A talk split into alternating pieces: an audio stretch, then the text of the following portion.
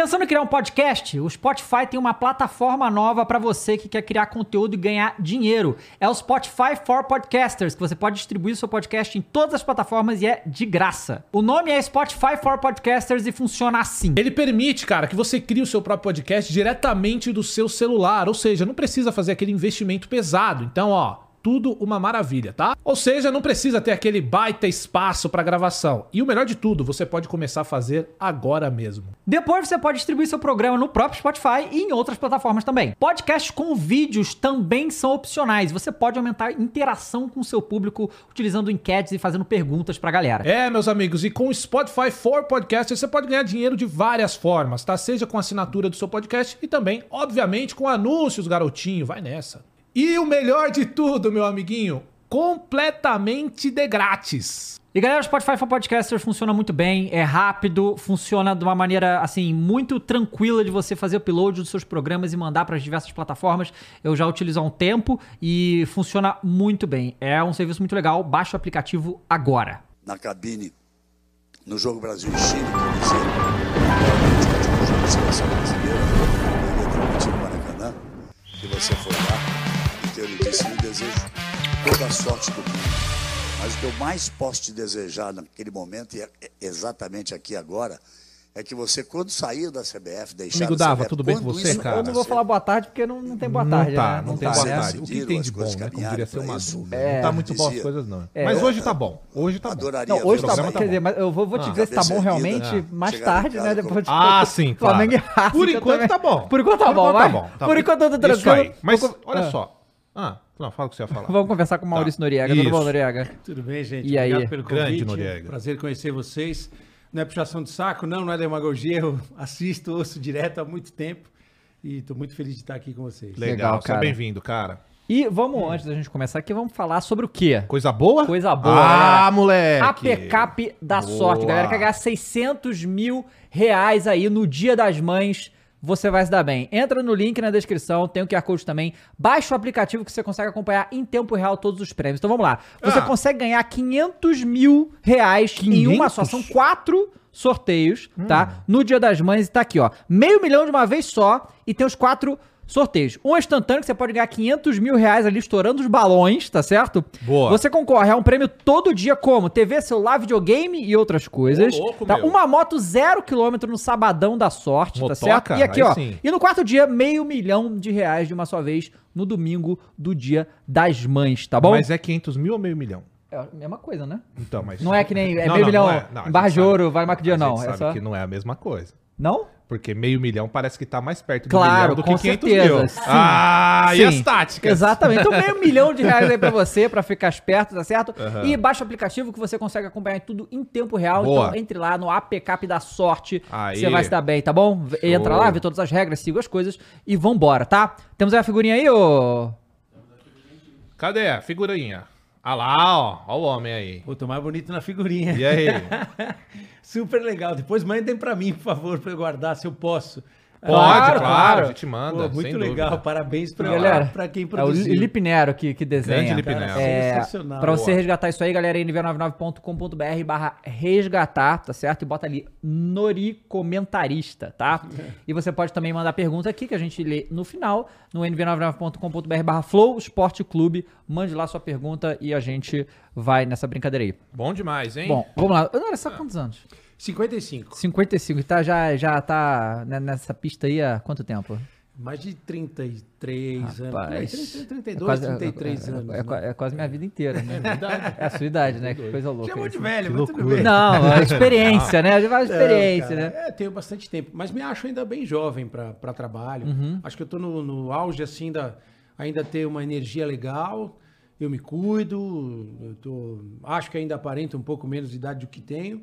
E tenho uma, uma certa experiência para seguir adiante e tal, e com bastante energia. ainda. Uhum. E você falou você é de Jaú, não é isso? Nasci em Jaú, no Conta porque assim, é se- porque eu sou do Rio, né? Você é do Rio. Então aqui em São Paulo, Eu, eu, eu tenho um costume que não, não, não, não tem muita lógica, mas eu pergunto mesmo assim, que eu pergunto assim, Onde "Pô, já fica?" que- não, já que você mora, a pessoa fala, cara, sei lá o que, que é isso, entendeu? São Paulo é muito grande, eu não, não- então assim, não- nem tento pensar que eu vou conseguir conhecer a cidade um dia. Então o interior eu conheço menos ainda, então assim, Jaú é, porque eu sei que, por exemplo, tem um amigo nosso que mora em São José do Rio Preto, que é São mais José longe de São José do Rio Preto do que o Rio de Janeiro.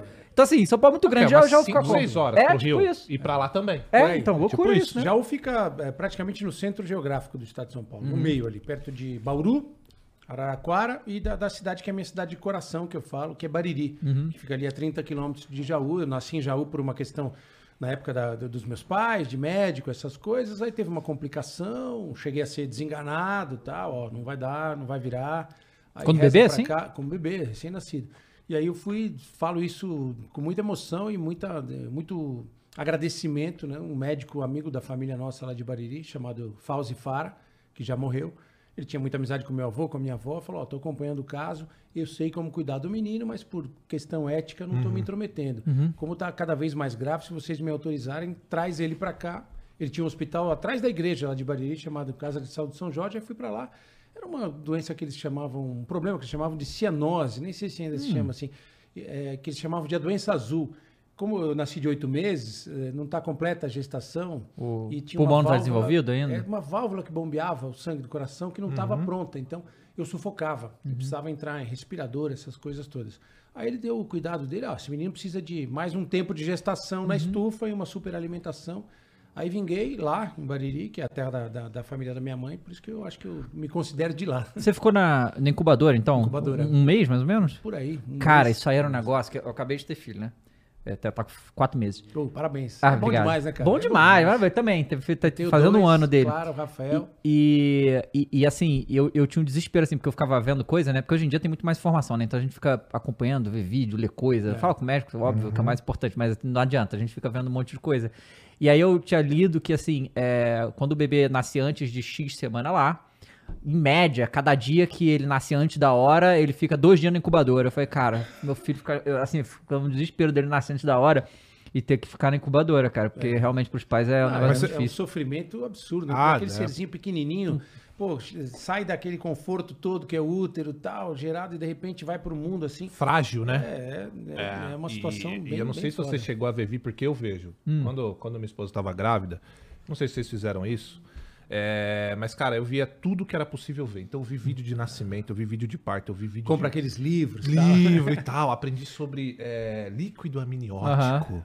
Coisas que eu nunca imaginaria. E aí eu vi uns vídeos de bebês prematuros. E, cara, é, tão- é muito pequeno Muito mesmo. É pequeno. tipo coisa do. Eu não sei, não sei nem se É é, muito muito, pequeno, pequeno, assim. É muito frágil também, né? E você passa a estudar isso, cara, e é tão. E aí você fala isso, já vem isso na mente logo, cara. Porque, assim, é, é realmente uma vitória e graças a Deus tinha um médico lá pra. Pô, ah, eu Ah. lembro imediatamente dos meus filhos, né? Da Clara, do Rafael, da Isabel, minha, minha mulher que tá acompanhando a gente, que a galera lá, o Rafa, meu filho, adora vocês, cara. Ah, Adora, que legal. Segue tudo, figuraça, super antenada. A Clara tá morando fora, tá morando nos Estados Unidos, curte também.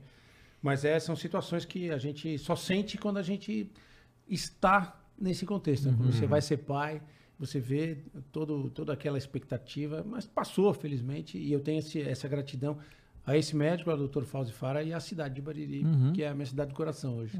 E aí, como é que você chega no esporte, no futebol, assim? Cara, assim, eu fui, fui muito influenciado pelo meu pai, né? Meu pai foi narrador muitos Hum. anos, Luiz Noriega, um narrador super importante na TV Tupi, na TV Cultura. E eu ia muito com ele ver os jogos, desde moleque. Acompanhava meu pai. Aí tive a oportunidade de ver, muito pequenininho ainda, eu vi o Pelé jogando, fui ver o Antônio Carlos Moreno, que era o cara, o ídolo do voleibol antes do voleibol estourar no Brasil, a Norminha jogando basquete antes da fase da Hortense e da Paula. E eu acabei gostando, acabei gostando desse negócio. Então passou a fazer parte do meu cotidiano, do meu dia a dia. Embora eu não quisesse trabalhar com isso no começo, né? Porque eu ficava puto, porque a televisão, o jornalismo eram as situações, as entidades que tiravam meu pai de casa, né? Meu Aham. pai ficava viajando, e hoje, puta, fui fazer a mesma coisa, né, cara? Ficar 50, 60 dias fora de casa. E du- durante um período da minha vida eu fui atleta, né? Eu adorava esporte, jogava futebol, gostava de jogar bola e tal. E aí eu estudava num colégio, Nossa Senhora da Consolação, professor Toninho Enge, saudoso, já morreu. eh, ele montou um time de vôlei e a gente ganhou um campeonato que tinha aqui em São Paulo, que chamava Jogos Mirins, que eram todas as escolas de São Paulo iam disputando fase após fase. você? Eu jogava de atacante de ponta. Ó. E aí, não sou muito alto, mas eu pulava pra caramba. E aí o, pro- o professor Índio, Antônio Martins Filho, nosso técnico depois no Paulistano, ele foi lá ver a final para captar jogadores. Aí gostou de uns caras do meu time, do outro time. Comecei a jogar, joguei no Paulistano, no Pinheiros, no Banespa. O Banespa já esquema profissional, ganhando uma grana e tal. E quando eu vi que não dava mais, eu fui estudar. E tava numa puta dúvida entre jornalismo, psicologia e educação física. Uma salada, né, cara? Sei que eu fiz o, vestibular para jornalismo, passei, eu lembro bem que eu tava careca já, porque eu fui treinar careca algumas vezes. Não fiz o vestibular de educação física, não fiz de psicologia e fui fazer jornalismo. Mas sem essa ideia de esporte, nada assim. Acabou vindo depois, já trabalhando em jornal, na Folha da Tarde. Tava lá num plantão de final de semana. Final de semana é quando acontece um negócio no esporte, né? Sim. E aí, pô, bicho pegando, faltando gente. E o Fábio Surmani, que tava, trabalhava nessa editoria, ele falou pro, pro José Roberto Malia, que era o editor, pô, pega o Noriega ali, filho do Luiz Noriega, pô, ele manja de futebol e tal. Aí comecei a ajudar, fui ficando, fui ficando, e dali fui construindo minha carreira. Pô, cara, o Sormani é uma, um grande personagem. Figuraça, do- gente boa Você- demais, Você viu que ontem ele voltou a viralizar por causa do Corinthians? Nossa, o mano viu? é maluco. Porque ele é Cara do. Você tá ligado no- do, do acesso negado? Ah, não. Em um programa na, na, na ESPN, o, o, o Sormani tava falando do Corinthians da Libertadores, falando que o Corinthians não tem história Claro, na Libertadores. claro, e aí ele claro. falou que se o Corinthians chega pra, pra entrar num prédio e ele Ah, tem que sei, botar sei, digital e falar, pá, acesso negado. pois é, é, é a, é a grande Cara, figura. você comentou do seu pai. Sim. Pra galera que não sabe quem é seu pai, comenta um pouco dele. Ah, cara, meu pai foi assim um dos pioneiros da TV no Brasil, Luiz Noriega, trabalhou desde a Rádio Tupi, Rádio Tamandaré lá atrás, Rádio Tamandaré em Recife, né? Meu pai estava crescendo a carreira dele no rádio aqui em São Paulo e tinha a Rádio Nacional do Rio, que era a Globo da época, né? Acho que até mais do que a Globo na época, em termos de audiência. A Rádio Nacional fez uma proposta para ele, eu assisto Chateaubriand, que era o dono da TV Tupi, dos Diários Associados, falou: não, não, cara, tô apostando nele, mandou para Recife, que ele tinha uma rádio importante, a Rádio Tamandaré lá e quadruplicou o salário. Meu pai morou em Recife há alguns anos, voltou para a Rádio Tupi, TV Tupi depois. E em 69, se não me engano, a, a- a Fundação Padre Anchieta comprou a TV Cultura da TV Tupi. E aí ele fez um trabalho, cara, na TV Cultura, aqui em São Paulo é TV Cultura, mas ela entrava no Brasil inteiro como emissoras educativas. A TVE do Rio, TVE de Minas, essas coisas. E, cara, meu pai, tipo assim, ele foi um dos primeiros, se não foi o primeiro, a narrar tênis na TV do Brasil, por exemplo. Você vai no YouTube aí, você vai ver Brasil e Romênia, 71, Copa Davis, tá meu pai narrando. Muito pioneiro, sabe, nessa coisa. Então, aí, pô, até hoje eu vejo muita gente, pô, aprendi a saber o que é tênis com seu pai narrando. Vi primeira vez na TV vôlei. A TV Cultura era muito diferente naquela época, ela tinha, por exemplo, aos sábados ela tinha quase o dia inteiro só de esporte. Muito antes de qualquer outra TV fazer isso. Tinha um programa chamado Esporte Visão, que era o dia inteiro, passando transmissões. Então era, era muito popular no estado de São Paulo. Em alguns jogos chegava para o resto do Brasil. Por exemplo, tem narração do meu pai da final do Brasileiro de 74, de 81, Copa do Mundo de 74. A Copa do Mundo de 70, meu pai Orlando Duarte, eles fizeram uma narração posterior à narração da época, que era Geraldo José de Almeida, Flávio Araújo, todos esses grandes craques, mas não tinha a narração completa dos jogos coloridos. Olha que doideira, É. como o mundo mudou. Porque era pela primeira vez estava sendo transmitido colorido para o Brasil e tinha umas quedas de sinal. Então o que eles fizeram? Convidaram o Orlando Duarte e meu pai para narrar pela primeira vez os jogos completos, sem cortes, editados depois. Então tem muita narração da Copa de 70 na voz do meu pai. Então, pô, mundial, Campeonato Mundial de Basquete 79, Sírio campeão, narração do meu pai. Lutas do Éder Joffre, campeão mundial, narração do meu pai. Então, se você for no YouTube, vai lá, Luiz Noriega, narrações, você vai ver. Uma narração muito limpa, sabe? Muito, uma, uma voz que eu não tenho, que eu não herdei. E muito legal, tenho muita, muita saudade dele. Meu pai morreu em 2012. 2012. E você é filho único? Não, tenho duas irmãs, a Renata e a Fernanda. Elas seguiram outras carreiras. Outras né? carreiras, a minha, minha irmã do, do meio, ela é professora, coordenadora de uma escola bilíngue em Datuba, no interior de São Paulo. Uma escola que era do Deco, jogador de futebol, por coincidência. E a mais nova é juíza criminal. Caramba, Caramba, legal, Não, juíza. é, e- e Verdade. Brava. Brava e séria. É mesmo? Gente boa pra Ih, caramba, rapaz. mas muito, muito séria. Pô, com, com, com seu pai sendo quem ele é, creio que o peso pra sua escolha de carreira. Ah, tem de tudo, né? Tem assim, tem um monte de cara que fala assim, aê, meu, só tá lá porque é filho do cara.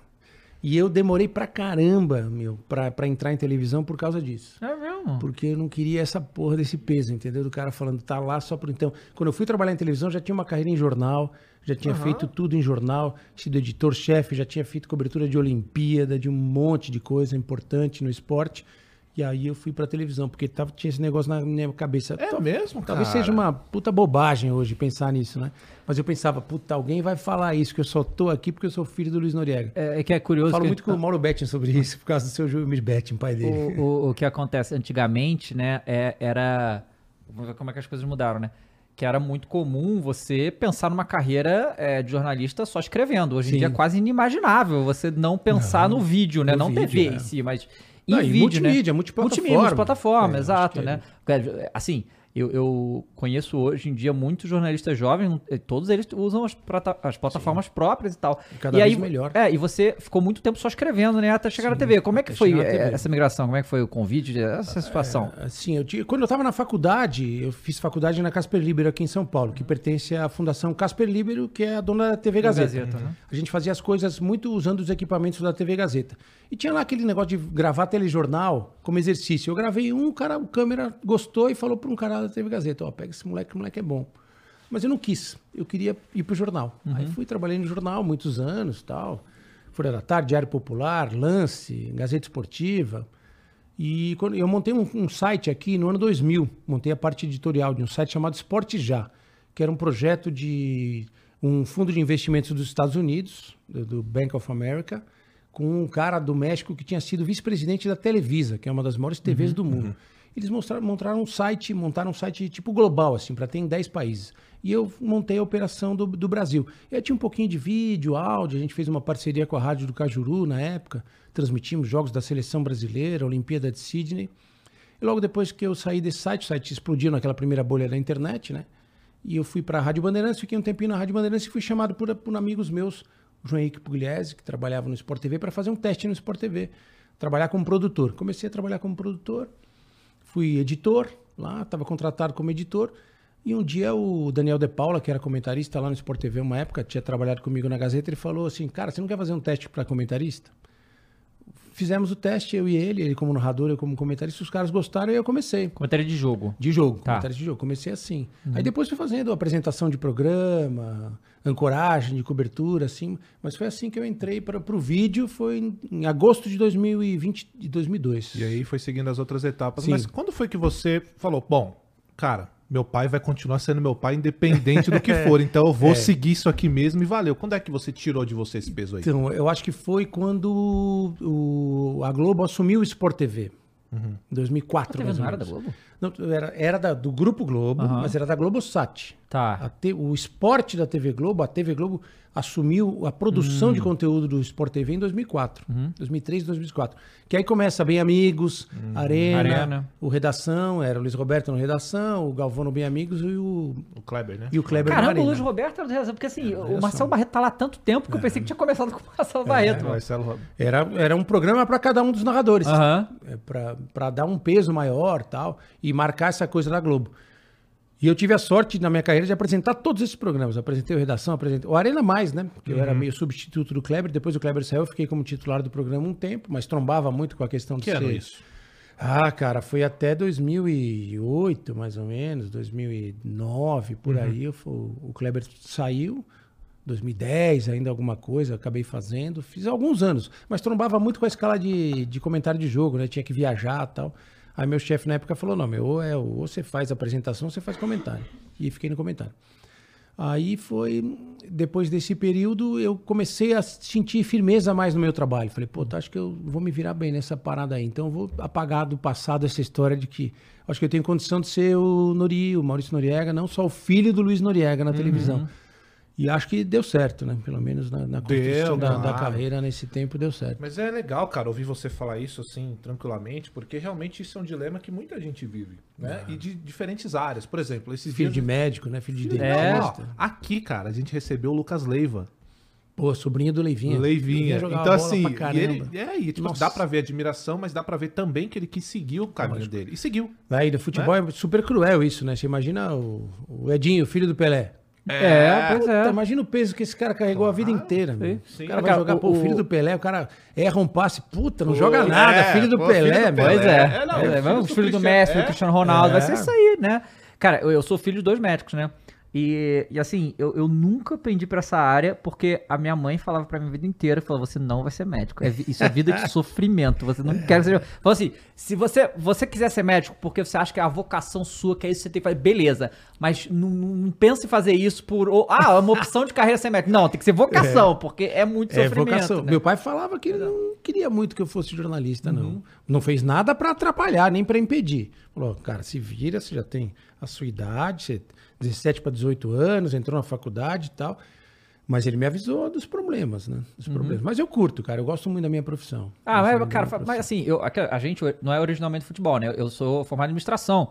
E eu lembro que na época que eu era formado em administração, já acompanhava futebol, comprava o lance todo dia, adorava, assim, na época do... Eu, eu tenho um pouco de saudosismo do lance É. eu, em papel, eu fui adorava. o primeiro chefe de reportagem do lance aqui em São Paulo. E, e aí, no, no- eu, eu lembro, cara, que olha o logo, né? Do lance. Não, o L imagem, com a L, exclamação é, e tal. é muito não, mas eu lembro que assim, cara, o bagulho era tão doido na época, não tinha internet, né? E que, que eu ia na banca de jornal, eu chegava, sei lá, 7 horas na banca de jornal, às vezes já tinha esgotado o lance. Era uma coisa de doido, principalmente como pós-rodada. O Era, mundo mudou muito, cara. não, e era mudou interessante porque assim, a o, o lance era formato tabloide, né? Sim. E assim, eu não sei se foi o primeiro desse tipo aqui no Brasil. É muito comum na Europa, mas no Brasil não tinha, era só aquele jornal que era dobrado, aquela coisa. Naquele período foi, foi marcante isso, porque antigamente teve outras Aham. ideias de tabloide, mas aquele marcou porque era todo colorido, né? Uma é, coisa não, era demais. E, e, tipo, todo mundo, assim, que hoje tá no jornalismo esportivo, que obviamente tem uma certa idade, passou pelo lance. É uma Sim. coisa de louco, assim. Eu, eu gostava pra caramba mesmo. E, e aí, o que eu te pergunto é o seguinte.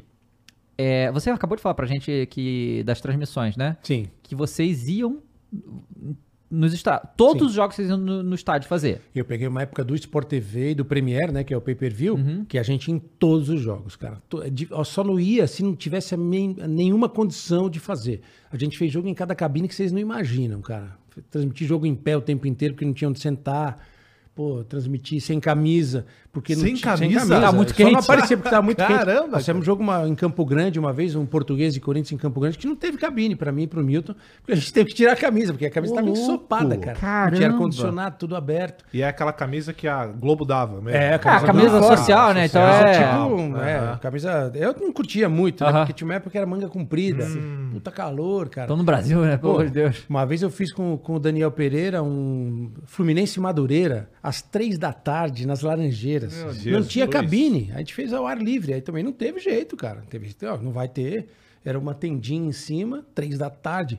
Tipo assim, uma quinta-feira, antivéspera de carnaval. Você imagina a temperatura que tava às três da tarde. Aí foi tirar a camisa e transmitir o jogo do jeito que dava. Caramba, cara. Que loucura. Que E loucura. Isso é legal porque eu conheci, pô, o Brasil inteiro praticamente. Não, é né? mó barato. Jogo Estádio é estádio legal, do né? São Raimundo em Manaus, né? estádio do, do, do Remo, o estádio do Paysandu na Curuzu, estádios do Sul, do Caxias, do Juventude, Criciúma, tudo quanto é lugar. E alguns estádios que não tem muita estrutura para transmissão de televisão, que eles não foram nem feitos para isso, numa época que não tinha, né? Era para transmissão de rádio e tal. Mas é, a gente ia pro estádio mesmo, aqui no mundo todo. no mundo então, todo. Cara, e é história pra contar, né? Não, cara? pô, isso quem é- pode falar que narrou um jogo sem camisa? Não, não é Pô, muito isso comum. é história pra Não é muito contar, pô. Isso é legal É, demais. assim, o muita coisa, muita coisa no mundo mudou pra sempre pós-pandemia, né? Isso é Sim. óbvio que tudo mudou. E o, a- o que a gente faz também, porque na verdade mudou muito a questão da mídia e tudo. E é que falou, você é doido, porque, por exemplo, a gente já transmitiu diversos jogos aqui e a gente nunca foi fazer do estádio, né? É. E, e é. até, e, e talvez a pré-pandemia isso Tenho era uma muita coisa vontade. Tem muita vontade, acho irado, Cara, é claro. muito legal, muito legal. É, mas é, o que eu fico imaginando é que assim, é, isso já era uma coisa comum pré-pandemia, fazer o off-tube, que hoje chama. Já, pra, pra- É. a Globo, por exemplo, fazia muito mais off-tube do que a gente. O Sport TV tinha alguma coisa, acho que no contrato do pay-per-view, principalmente, que tinha que fazer o jogo dos estádios. Posso estar falando bobagem aqui, mas eu tenho quase certeza de que era assim. Então era uma marca da gente naquele período ir para tudo quanto é lugar, seja Série A, Série B, jogo de Série C, jogo de Série C, futebol feminino. Cara, o fute- é, sub-20, sub-17, eu fazia de tudo, desde a final da Copa do Mundo até esse tipo de jogo. Nunca tive frescura para isso aí, não. E não tenho, continuo sem ter. Então era é, é uma experiência diferente, mas pela questão de custos, você É, é percebia muito que caro, né? né, a- pela própria estrutura, né, de, de você ter um estúdio com uma iluminação legal, você pode ter recursos tal. E no Sport TV a gente ia muito pro campo. Só que depois de um tempo, pouquinho antes da pandemia, já estava diminuindo bastante Uhum. pela questão dos custos. Porque você imagina, narrador, comentarista, o coordenador, dois repórteres, cinco passagens de Galera avião. da técnica, né? Cara da, a, a produtora que tem que ir com o caminhão lá para gerar as imagens e tal. E mais dois repórteres, eh, passagem de avião, diária de hotel, tudo isso aí. E, acaba gerando um É, custo e grande. E eu vou te falar que, assim, é, a- sempre se fala do, do padrão Globo, né? Do, de transmissão de futebol, que realmente foi o que. Tudo é inspirado no, no que a Globo Ah, desenvolveu é. Mas né? até hoje é. Até hoje, ainda, ainda tam- você é muito perceptível. Sim, com As certeza. transmissões, elas E aí, assim, muito- o negócio é tão maduro, é tão. Porque, assim, cara, é. Quando eu tô assistindo alguma transmissão, qualquer uma que seja, de qualquer campeonato, é muito difícil eu perceber que não, não tá no estádio. Ou É, tá, tá tudo muito igual hoje, né? tá muito, sabe? Então, assim, realmente, se você for ver, é, você não diminui muito a qualidade do produto não indo no estádio, mas você reduz muito o custo, né? Custo, Então é. faz sentido, né? O que vocês vão fazer no estádio, tenho certeza, isso, vocês vão sentir essa experiência. Você transmite de outro jeito. Lógico. Você sente aquela Lógico. energia. Pro, pro narrador, então, é o clima da torcida, tal, estar naquele lugar, naqueles estádios. E pro comentarista, você tem uma visão, meu, de jogo muito melhor do que a imagem claro. que tá ali. Você pode trazer coisas Não, novas. porque você também tem. Porque acontece, você tem a imagem que você tá vendo, mas também tem a tela ali pra te Sim, ajudar, né? No, no- É, e os caras, os caras, os caras fudidos da TV, do passado, aí os caras que criaram esse padrão, eles falam, você tem que transmitir falando a mesma coisa que o cara tá vendo lá, na, Uhum. que é essa imagem que você recebe. E tem uma curiosidade histórica que pouca gente sabe, né? Se eu posso contar aqui, porque eu ouvi de um cara que sabe muito disso. O Marco Mora, que foi nosso diretor de, de esportes da, da TV Globo lá há muito tempo, já faleceu. Ele trabalhou com meu pai na TV Tupi, um dia ele me contou isso. Teve um incêndio uma vez na TV Globo, quando a TV Globo estava em fase ainda de meio de implantação, anos 70, em São Paulo. E a TV Globo mudou para a TV Cultura. Eles alugaram os espaços da TV Cultura. Ele me falou assim: a gente aprendeu a fazer áudio e iluminação lá na TV Cultura. A TV Cultura era muito melhor do que a TV Globo nisso. Caramba. E ele falou assim: a gente copiou mesmo, copiou, porque a gente foi lá, a gente viu, putz, como estamos mal, os caras aqui estão muito melhores. A TV Cultura foi criada muito com base na BBC. Então todos os padrões técnicos foram puxados da BBC, que é uma TV histórica do mundo, né? Então ele me falou isso aí, cara, a gente foi lá e a gente copiou todo aquele padrão técnico que a TV Cultura tinha. Cara, que doideira. E, e o pior é que, assim, hoje a molecada que tá vendo nem sabe o que que é TV Cultura, né, cara? Isso Pois que é, né, louco, cara? É, É uma pena, eu- porque eu, é eu vi muito quando, quando, né? quando, quando eu era criança, eu tinha. Eu acho que era o Sítio Pica-Pau Amarelo que passava lá. Tinha, Coisa de Castelo né? Ratimbum. Castelo um Ratimbum, coisa, TV Cultura, é verdade. Aí eu só sei os programas infantis. É, pois é. galera mais da minha idade, assim, um pouco a menos, eles lembram muito do esporte, que era, tinha um programa ao meio-dia. Foi o primeiro programa de TV de esportes ao meio-dia, na hora do almoço. Chamava É Hora de Esporte. Aí depois tinha um. Meu pai apresentava de segunda-feira, chamado Esporte Opinião, que era bem legal também, de segunda-feira à noite, meio pioneiro nesse negócio. Esse Esporte Visão e as transmissões de futebol, que são muito marcantes. né? Se tinha, você cara. puxar pelo YouTube aí, você vai ver um- uma porrada de transmissão na TV Cultura. Que maneiro. E, a, e a- a TV Cultura, aqui em São Paulo, era o canal 2. Canal 2. No- Não era? no- eu acho que no É, Rio também Canal era, dois. Canal 2. Era Canal Eu dois acho que era. também? É, porque eu, eu sei que tem uns canais. A Globo era 4 no Rio. E aqui era 5. Aqui era 5. São Paulo era São 5. Paulo é É. 5, o SBT é o 4, É porque, acontece, ho- hoje não tem mais isso, né? Bandeiras O- era o- 13, Os números, 13. ninguém fala mais o número do canal, mas antigamente, é, quando falava Globo, muitas vezes a gente lá no Rio se referia ao canal 4. Canal né? 4. Canal Falava- 4, era é, é. Ô, Nori, deixa eu te perguntar uma coisa, cara. Essa Se quiser, transição... não tem pergunta proibida, não. Fica Não, tranquilo. vamos lá. Essa transição, cara, que geralmente tem, por exemplo, você escreveu por muito tempo, Sim. né? E a gente sabe que, assim, não necessariamente você ser um bom escritor, você vai ser um bom comunicador, Sim, né? Você, sim. você tem que ter uma boa oratória. Tem que eu não sei se há treino pra dicção, provavelmente tem. também, né? E fonoaudiólogas É, que trabalham isso exato. muito bem. Então, assim, como que foi pra você, por exemplo, você é um ca- um cara que escreve bem, aí você parte pra falar na televisão pra milhares Sim. de pessoas. Como que é essa parada, cara? Porque você chegar lá, você tem que ter uma desenvoltura com a câmera, você não pode ficar errando muito as palavras, a galera tem que entender perfeitamente o que você tá querendo passar pra eles nos comentários, o que não é fácil comentar. É difícil, a gente faz isso aqui, a gente fala que a gente enrola, né? A gente faz Não. Cara, o negócio de é- é- Vocês é- mandam bem. Não, esse que é o negócio, porque assim, a gente. É, a gente não é. come- É difícil dizer o que é o profissional ou não, né? Você tá fazendo, tá recebendo pra isso, eu acho que você é profissional, mas assim, a gente não é comentarista de origem, diria Claro, isso, né? é. Não, Vocês E- são produtores de conteúdo Isso, profissionais. é, pois é. E, e, e aí, assim, a gente. A, a- tem um pouco mais de liberdade aqui, porque a gente, todo mundo, a gente é torcedor, pô, sabe que a gente fala as coisas na emoção e tal. E a gente comenta o que a gente tá vendo, mas, tipo, mesmo assim, você comenta um negócio, por exemplo, teve um lance, a gente transmitiu aqui Londrina e Criciúma, né? E aí teve um lance que foi um pênalti. E, cara, eu vi um milhão de vezes esse lance, eu ainda não sei se, não- se é ou não é. É, mas é, é- é lance interpretativo, cara. Não, pois dar pra- é, e aí eu, eu não sei, porque tem, tem peculiaridade da regra e tal. Aí eu vi uma vez o lance, tinha certeza que não era. Aí vi depois, falei, pô, talvez. Agora foi- é, Eu agora, seja. E aí, Não, a gente é tem que falar o que a gente Você acha muda de ideia mesmo. Muda, eu já né? mudei de É. ideia. Já mudei. Falei uma Exato. coisa na transmissão, depois eu vi de novo, falei, pô, errei na transmissão. Aham. falei no programa, ó. Falei que não foi e foi. É, e aqui, Honori, a gente sempre deixa claro que a gente é uns caras que gosta muito de futebol e fala dele. Em nenhum momento a gente quer Lógico. passar a sensação de que somos os. Nossa, nós somos super entendedores. Muito menos eu. É, então. E acho que essa é a ideia, É, né? Nunca entende tentei falar isso, nunca tentei passar essa ideia. Eu gosto de passar a minha ideia do futebol dentro do, do que eu entendo que faça parte, como jornalista, de fazer comentário de futebol. Uhum, Mas, pô, nunca quis dizer que eu sei mais do que alguém, que eu posso ensinar alguém. Puta, longe disso, nada a ver. Uhum. Mas isso que você perguntou da. é, Eu, eu, eu comecei a aprender com meu pai. Meu pai falava assim: o dia que você for trabalhar em televisão, rádio, se você quiser, você tem que exercitar a sua dicção e falando. E quando eu comecei, eu era bem pior do que eu sou hoje. Puta, era difícil, difícil. Né? Até fiz muito trabalho com, com fonoaudiólogas para melhorar, impostação de voz. Eu já tinha, eu tinha um desvio de septo no nariz que me atrapalhava muito quando eu era pequeno. Eu tive que fazer uma outra cirurgia para melhorar muito, porque eu ficava muito com a garganta inflamada por causa É. disso. E perdi a transmissão por causa disso. Fiz a segunda cirurgia, melhorou pra caramba. Mas uma coisa que meu pai me ensinou, fala pra você mesmo se olhando no espelho. E vai lendo os textos, pega jornal, assim. Aí isso foi... Sozinho, né? Vai Nossa, lendo cara, te falar, te falar que eu tenho uma dificuldade tão grande disso. Eu gravo vídeo há muitos anos e eu, a gente, a gente tá comentando isso roteiro? aqui agora. Não, sem roteiro. Ah, não, então. Não, é, eu- eu fa- eu se- faço as Se coisas sem colocar roteiro, um é. roteiro, eu não consigo. É, pois é. Não, mas eu tô falando, da, a gente não, não assiste a gente. Né? qual é, Ah, é. rapaziada? E ouvir a sua voz fora da sua É, cabeça, não é, é, maluco? é não é muito doido? estranho, é Eu sempre estranho. acho uma merda a minha voz. velho. Puta, eu tô ouvindo, eu falo, puta, que bosta, meu. Puta, por que, que eu não falei melhor tal? Porque você tá ouvindo a, a sua voz fora da sua caixa Uhum. cerebral ali, da, da sua cabeça. E ela uh, pinta diferente. Mas tem, cara, tem, tem coisa que você tem que fazer para exercitar. Mas você estava falando de improviso. Você fala de improviso, você acha que você fala de improviso, porque você construiu o texto na sua cabeça. Você só não escreveu, só não botou no papel. Eu falo muitas vezes, e acho que faço bem isso, de falar sem escrever nada assim, mas esse texto está trabalhado na minha cabeça já. Eu não saio falando porque baixou um espírito em mim, puta, veio uma inspiração, não. Esse texto que eu vou falar de um comentário antes de começar a transmissão, antes de começar um intervalo, alguma coisa, eu já pensei nesse texto, né? E com base num conteúdo, em algo que eu li.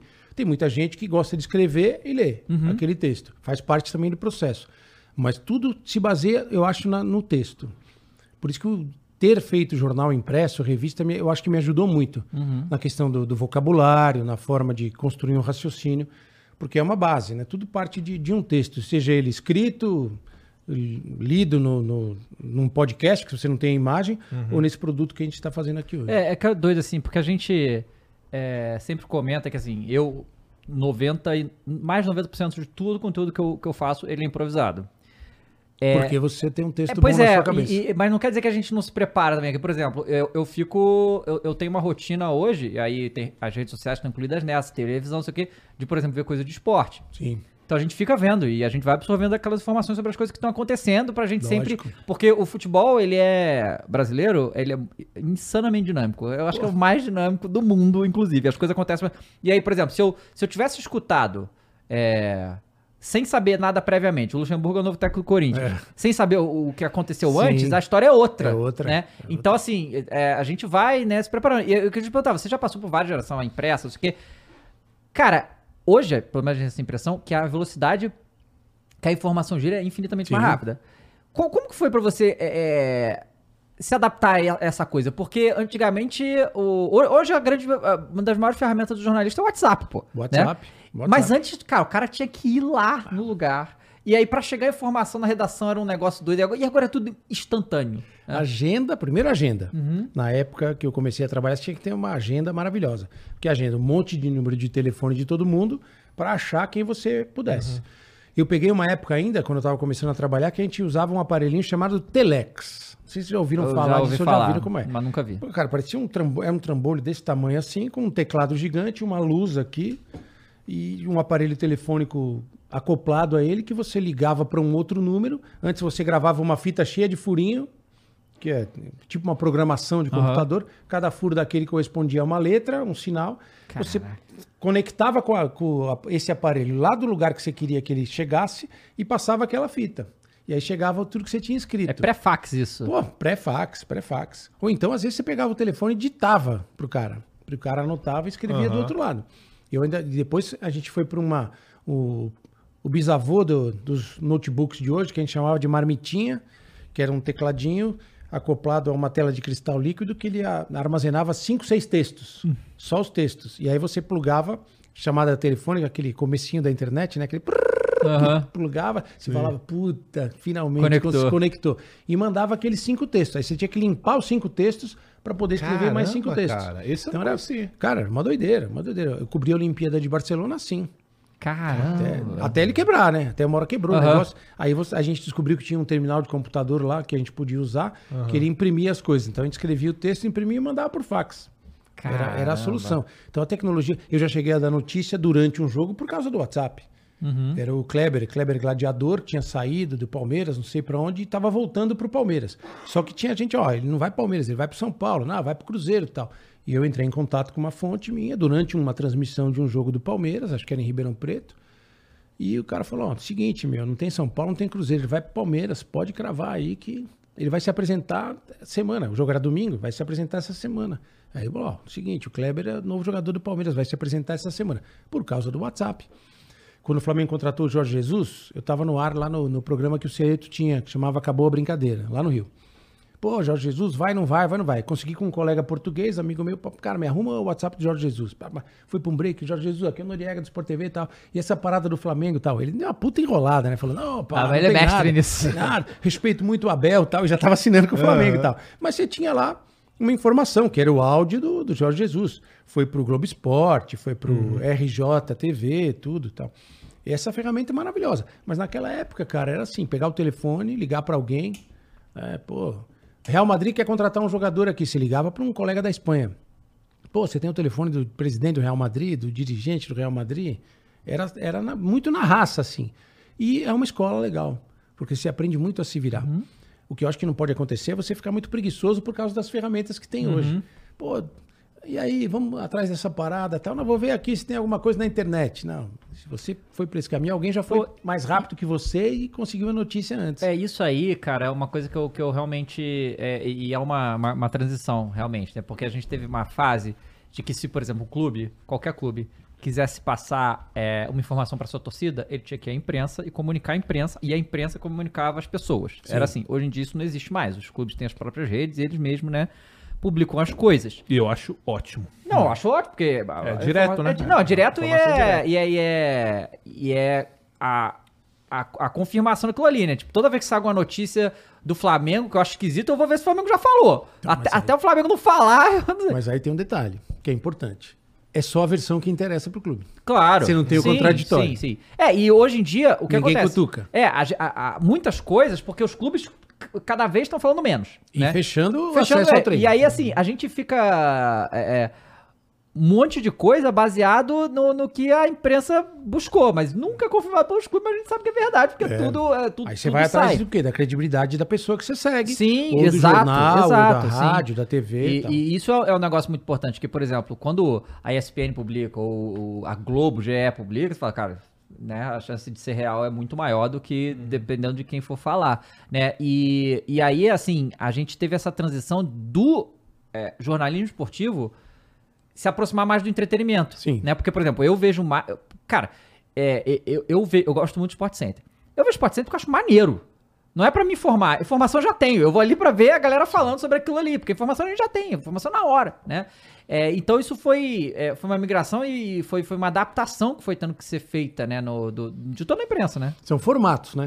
Tem- Aí, porque você tá jogando um produto no ar, vocês estão jogando esse produto, que é um puta produto, que faz um puta sucesso, especificamente, imagino eu, para um nicho, para um certo tipo de público. Mas tem outro tipo de público que também vai ver. Uhum. Então, acho que o desafio é tentar atender a todos esses públicos. Agora, você imagina uma TV, que ela não foi criada na era da internet, Sim. que ela atende um tipo de público muito diferente. 100 milhões de pessoas assistem TV aberta É no todo Brasil. mundo que vê, é né? Todo mundo que vê. Então você tem que tentar atender a todo mundo. É tipo assim, tem um cara que me assistia na televisão, podia me achar legal. E tem outro cara que podia, puta, esse cara é um puta chato, entendeu? Você tá aberto para esse tipo de situação. Tem o cara que eu ouço vocês e ouço coisas da minha geração. Eu acho vocês ótimos. Tem gente que pode não gostar, porque acha diferente demais do que ele está acostumado. Então, essas plataformas, elas têm que atender uma necessidade do, do consumidor muito diferente. Eu entendo que o jornalismo tenha ficado mais eh, próximo do entretenimento. Mas para mim o jornalismo não é entretenimento. São coisas bem diferentes. Você pode fazer um jornalismo leve, divertido, com algumas coisas, mas você tem que saber separar. Uma coisa é você juntar para uma resenha uma galera, abrir duas garrafas de cerveja e começar a contar a história do tempo de jogador. Ah, porque a gente fazia isso aquilo. Isso é um papo legal, bacana de ver, não é jornalismo. Porque provavelmente naquele papo você não vai perguntar coisas que o cara não quer escutar, coisas que vão incomodar. O jornalismo faz as coisas, né? É, até um caso super polêmico: o jornalismo vai lá na entrevista coletiva do Cuca e pergunta pro Cuca o que ele não quer ouvir naquele momento. Sim. O jornalismo é chato, não tem jeito. O jornalismo ele tem que ser chato, ele tem que incomodar. Né? Senão a gente fica sempre com a versão oficial das coisas. Sim, senão vira relação pública pros clubes, isso, né? Isso né? é uma coisa que a gente reclama muito da, da, da mídia de videogame, né? Que a mídia de videogame, a gente é do videogame, né? Sim. Por muitos e muitos anos, ela, ela simplesmente foi relação pública das grandes Então. empresas, entendeu? Que não, não, não atende o, o, o consumidor de, de maneira nenhuma, né? Assim, a- E até a própria esportiva nos últimos anos aí. Não, é, teve, teve também. Porque e o que acontece? Exi- tem muita. Agora, com a intervenção da internet também, tem muita gente que faz.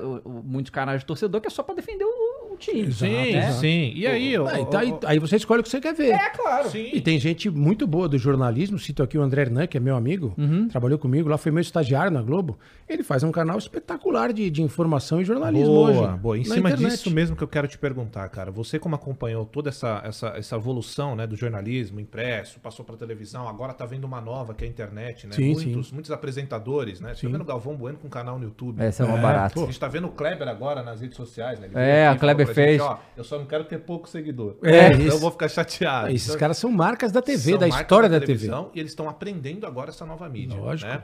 Eu e também dentro tô. disso, e- então, Tô exato. E dentro disso é que eu quero saber a sua visão, porque dentro da televisão a gente sabe como funciona um sistema, tem toda um- uma estrutura completamente diferente do que é você produzir a sua própria parada ali fora. Exato. Como é que você está enxergando essa nova roupagem de transmissão de futebol? Por exemplo, aqui a gente transmite agora a Série B do Campeonato Brasileiro, a gente transmite a final do Carioca.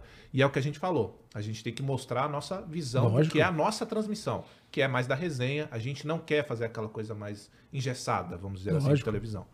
Como que você vê essa migração dessas lendas da televisão? Não sei agora se você vai também para a internet, se você pretende. Qual que é a sua visão? A questão também não podia, né? Antes, né? É, essa, também não podia. essa foi a grande mudança, né? Da, de- de- que eu. Primeiro, posso dar uma contextualizada? Claro, Você vai lá. Eu fiquei 20 anos lá tal, e durante esse período. 20 eu anos na Globo. 20 anos, eh, 21 anos de, de Sport TV, Tá. especificamente, né? Fiz algumas coisas pra Globo, Bom Dia São Paulo, SPTV, Show do Intervalo, mas era um cara que trabalhava pra Globo, mas não na Globo. Era diferente. Trabalhava Ok. no Sport TV. Cara, eu tive muita proposta pra fazer outras coisas e compor, fazer junto. E eu nunca pude. Me deixaram fazer coluna no Estadão durante a Copa de 2018, que eu escrevia lá da Rússia durante. E aí tinha uma ideia de continuar, ah, não pode, não pode. Tive convite de rádio para fazer uma coisa, convite de internar, ah, não pode, não pode, nunca podia. E eu tava querendo fazer, sabe? Pô, eu comecei esse negócio, fiz um negócio de internet na primeira bolha da internet aqui, aquilo coçou minha mão, eu achava o máximo, cara, porque você podia fazer texto, áudio e vídeo junto. Imagina em 2000, que só tinha conexão de escadas, só tinha banda larga em escritório. E a gente fazia programa de rádio e TV, já naquela época, né, entendeu? Então aquilo sempre me coçou muito. Aí não deu certo, não deu certo.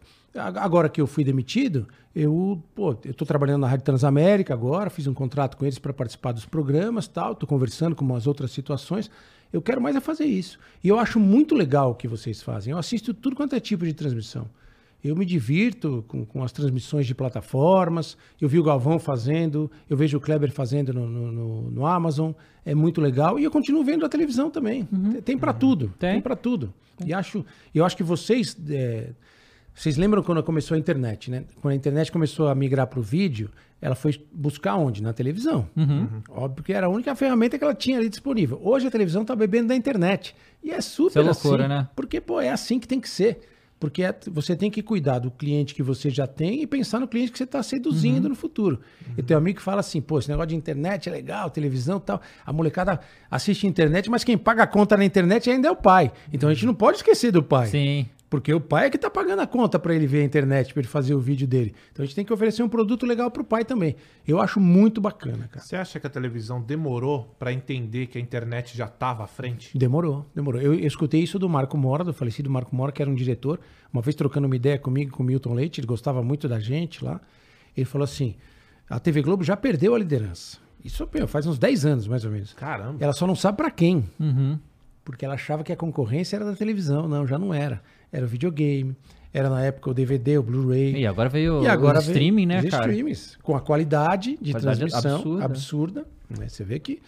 Mas eu acho que tem para todo mundo. Tem para todo mundo. Não é dizer que a TV vai acabar, que não- o não rádio tem- vai acabar. não Nada vai. vai. acabar. Um soma pro outro. Só que eu acho que vocês fazem um produto, porque vocês são dessa geração. Vocês são, vocês nasceram. Sabe aquela, aquela imagem que circulou uma época de um bebezinho mexendo na televisão e, ainda- e ele fazia assim na televisão? porque ele queria mexer como ele mexe no celular. Acho que é isso. Vocês vieram prontos para esse negócio. A gente tem que aprender um pouco mais. Eu sou nem, nem sou um analfabeto digital. Acho que tem umas coisas que eu, que eu consigo me virar bem. E eu sou um super consumidor de alguns produtos de, de internet, de vídeos de YouTube, de podcasts. Eu adoro música, consumo muito produto de música, muito de esporte. Ouço vocês pra caramba. Ouço o Flow também, enquanto tem outros assuntos. Porque é bom. Eu ouço porque é bom. Não é porque é, é internet, é podcast, eu ouço porque é bom, porque o conteúdo é bom. É isso é. legal porque você acaba abrindo um pouco mais a sua cabeça para outros conteúdos. Sim. Porque, cara, é assim. Acho que todo mundo já trabalhou muito tempo numa firma, numa empresa. E às vezes a gente fica fechado Sim. às regras daquela empresa. Sim, imagina numa empresa do tamanho da Globo, né? Exatamente. E assim, eu não falo mal da Globo. Não falo mal da Globo. Sou muito grato à Globo e tal. A Globo mudou muito. Eu peguei uma época ainda maravilhosa e tal. E eu tenho restrições a algumas pessoas. Isso é uma outra história. Agora, a empresa sempre foi concreta e legal e, e coerente com as coisas dela. E muito séria. Muito séria a empresa como. Agora, eu tenho restrições a algumas pessoas lá dentro. Isso eu tenho mesmo. Boa, aí eu quero. Vamos, vamos entrar nesse ponto. Quanto tempo ao todo você trabalhou para Eu comecei no grupo pela, pelo Sport TV em, no final de 2001. Final de 2001. No final de 2001. Você apresentou vários programas, né? Arena, Todos. redação. Só não apresentei o Sport TV News. O, O resto Sport apresentei TV tudo. News. Ainda o show do intervalo da Globo, mais Bom Dia São Paulo e SPTV. Então é um cotidiano que você já está acostumado. É uma Era coisa tudo que no já... Rio? Você morava no Rio? Não, São Paulo. É tudo em São Paulo. Eu ia pro Rio uma época, eu passava todos os finais de semana no Rio. Por isso que a minha mulher Isabel gosta mesmo de mim.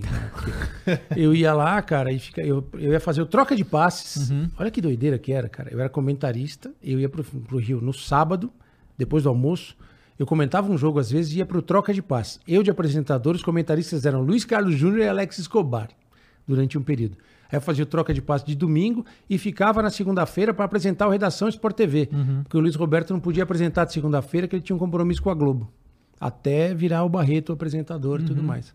Então era, essa foi minha rotina durante uns dois anos, cara. Barra. Caramba, cara. então muito tempo, né? De Muito, qualquer forma, muito tempo. Como é que foi esse contato para sua saída?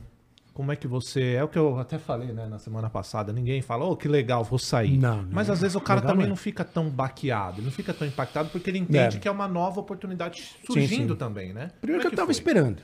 Tá. Eu tava esperando. É porque, assim, esse negócio que a gente falou, né? A, é, que o cara te disse há 10 anos atrás que a Globo tá perdendo e tal. É. E a gente foi vendo isso por. É, um, o mundo mudou, em relação à internet e tudo, e a Globo não. A Disney igual também, Hum. né? Essa, é, não, essa coisa de. Eu vi muita. Tanto, a ESPN e a Globo perderam uma quantidade de talento absurda por isso. Tipo. Pra é, internet, inclusive. Muitos pra internet, porque, fala, cara, é, os caras querem fazer coisa fora e não pode. É. É, Eu não sei. Exclusividade. Eu não sei né? se é isso na Globo também, mas na, na, na Disney, na ESPN, é assim, se o cara é, trabalha lá, ele não pode ter um canal no YouTube, É. sabe? Tipo, é, é- hoje em dia é meio absurdo você exigir isso de qualquer profissional. Por que eles pensam que alguém vai, o cara vai falar mal do Mickey? no É. canal Não, dele? cara, não, sabe o que, que é? Não é, é uma, é uma coisa muito antiga mesmo. Que Eu pago pelo seu, pela sua imagem e pelo seu. Não, então, mas tem um outro detalhe que eu já vi gente comercial de- dessas coisas falando, que eles falam o seguinte, a Globo, você participa desse, a Globo qualquer outra empresa, você participa desse programa, que esse programa aqui é, tem, sei lá, propaganda da Brahma no intervalo.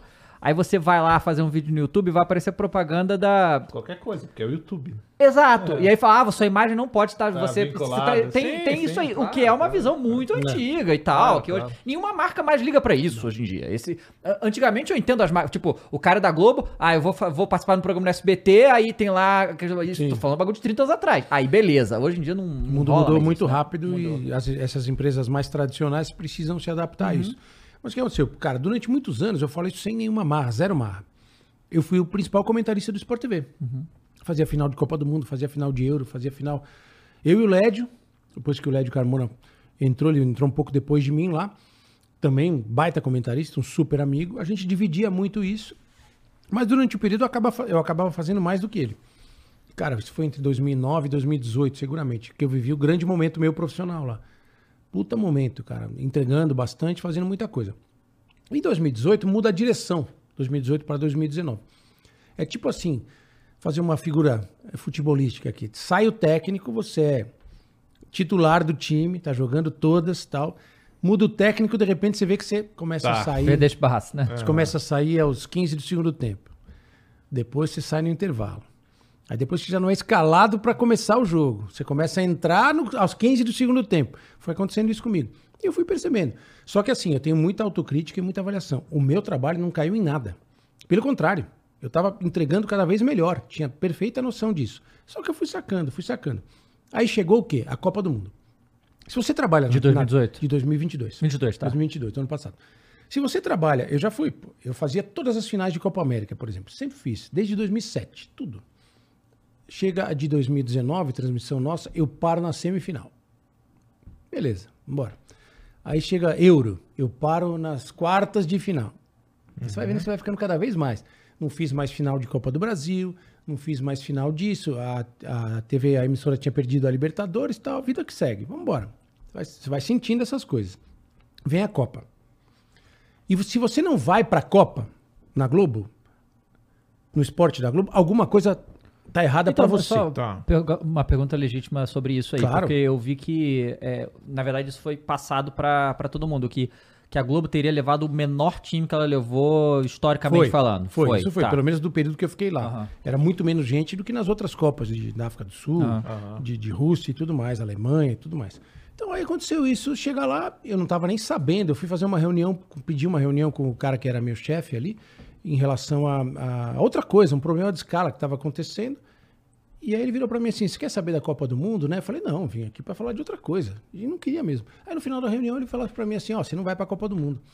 Eu falei: ah, já estava esperando e tal. Eu falei: Ah, mas não é nenhuma punição pro seu trabalho, pelo contrário. Você é um cara que entrega pra caramba, está sempre no topo da prateleira, você, o vocês- dos jornalistas aqui estão.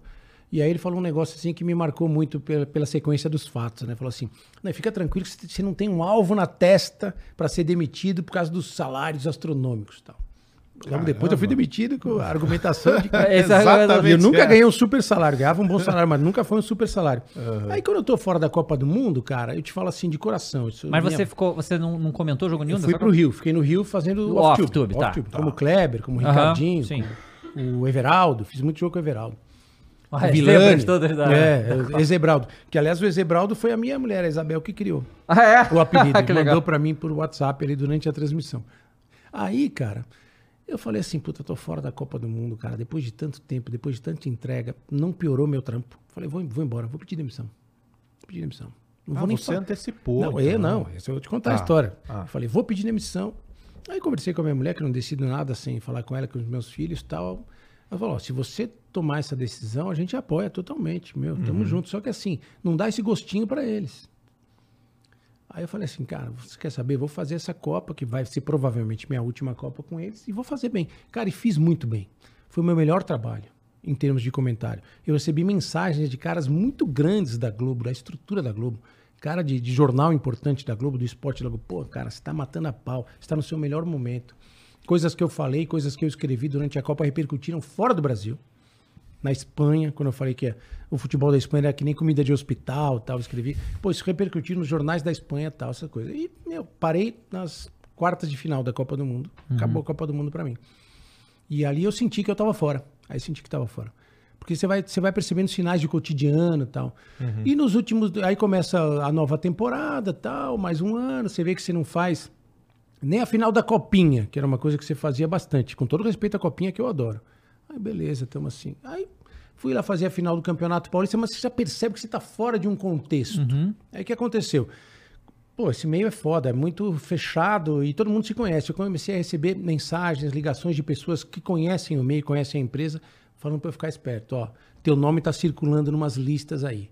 Listas que saíram da própria empresa e foram chegar em situações importantes, entendeu? Em entidades do futebol, Tá. pessoas do futebol. Aí já fiquei mais ou menos ligado e tal. A- a- fiz a final do Campeonato Paulista e acontece uma situação assim: você faz a- é, um jogo, o jogo é domingo tal, e sexta-feira, na sexta-feira anterior, chega uma escala. Aí já não soltaram a escala para ninguém na sexta-feira anterior. Saiu na segunda. A minha vem folga. Terça, quarta, nada, folga. E você conversa com o cara, o cara, pô, e aí, Nori, saiu tua escala? O que você vai fazer no brasileiro? Não saiu minha escala ainda. E saiu de todo mundo, eu menos vou a pra minha. praia, vou É. aqui tomar água de coco. E tem uma situação muito do dia a dia do trabalhador, quem é CLT, né? Eu era CLT lá, que você cai o teu salário, depois quem é cadastrado na Caixa Econômica Federal recebe uma mensagem que caiu a parcela do seu FGTS. Aham. A minha não caiu. Aí eu falei em casa, falei, tô demitido.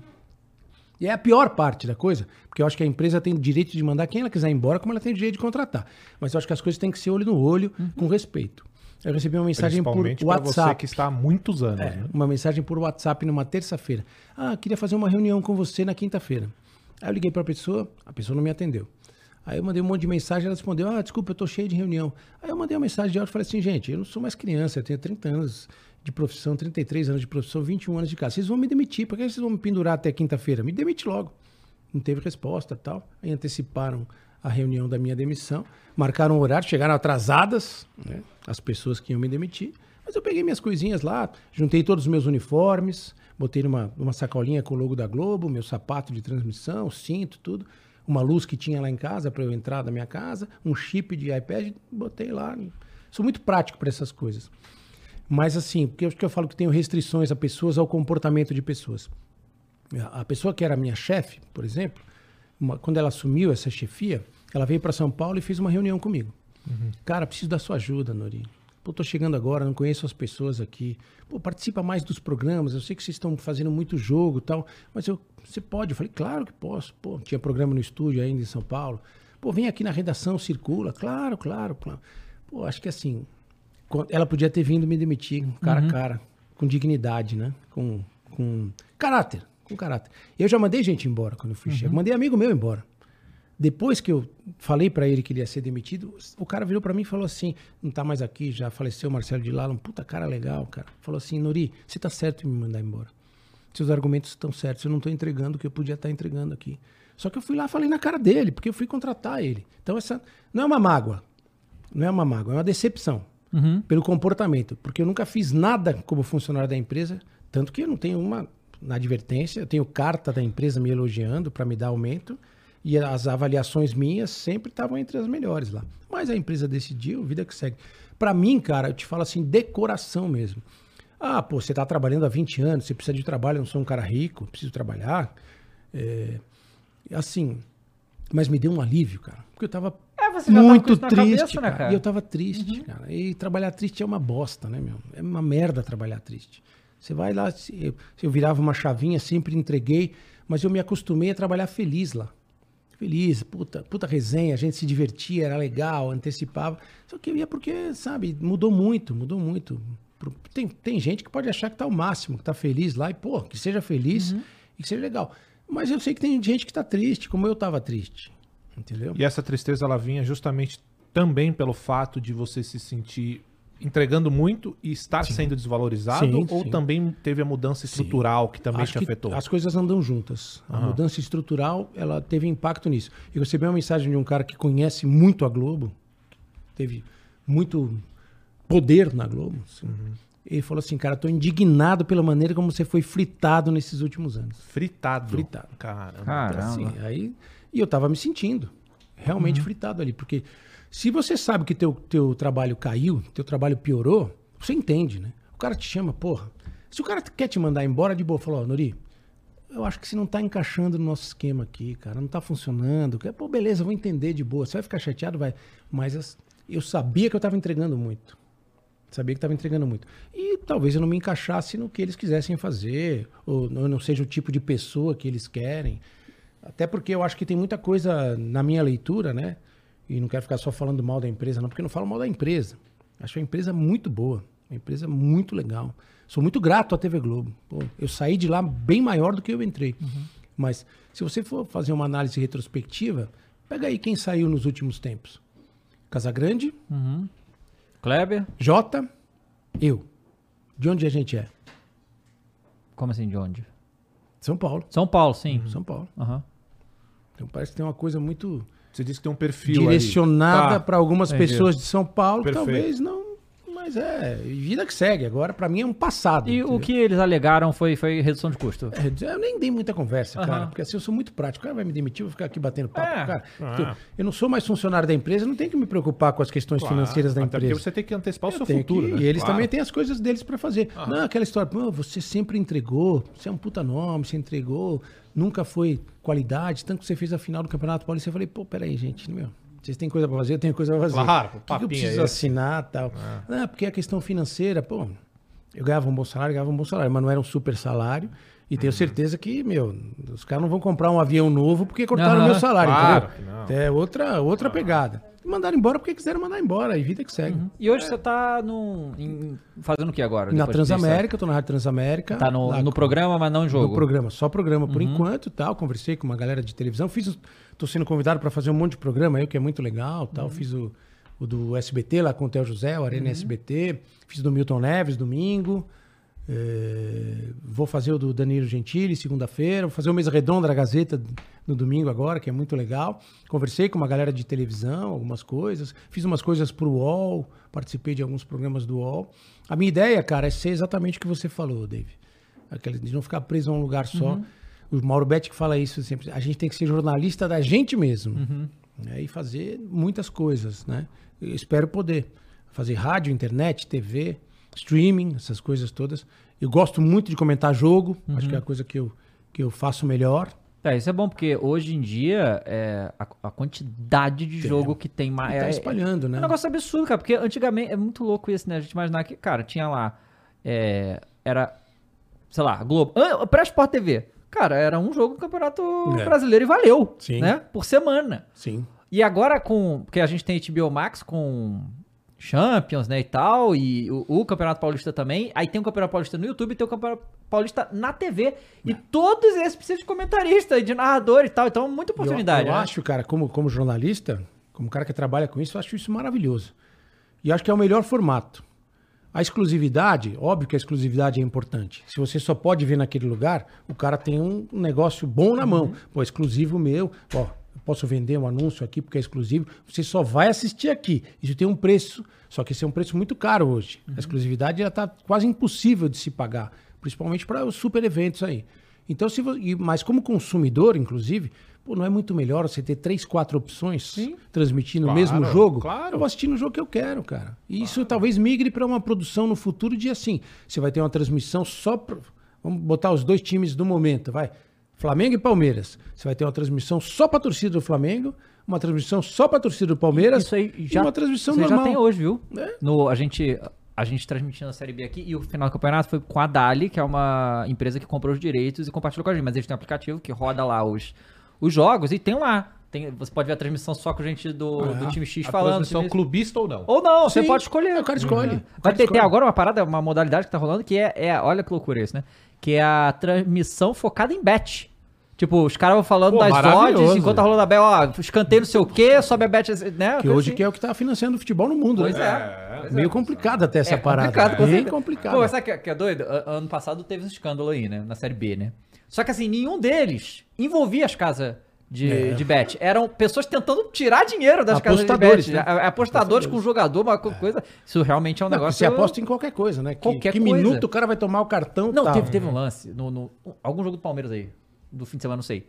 Que aí eu, vi- eu vi um pouco compartilhando isso. Bola no meio campo, dá o toque, acho que pro Marcos Rocha, não, não sei se é o Marcos Rocha, mas acho que é ele.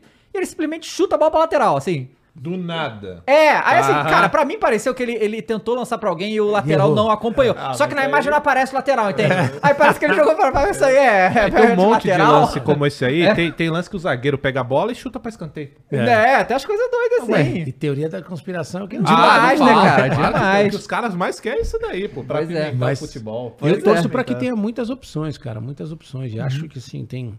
Eu vejo pelo, pelo meu filho que curte futebol pra caramba, o Rafa, tem 18 anos.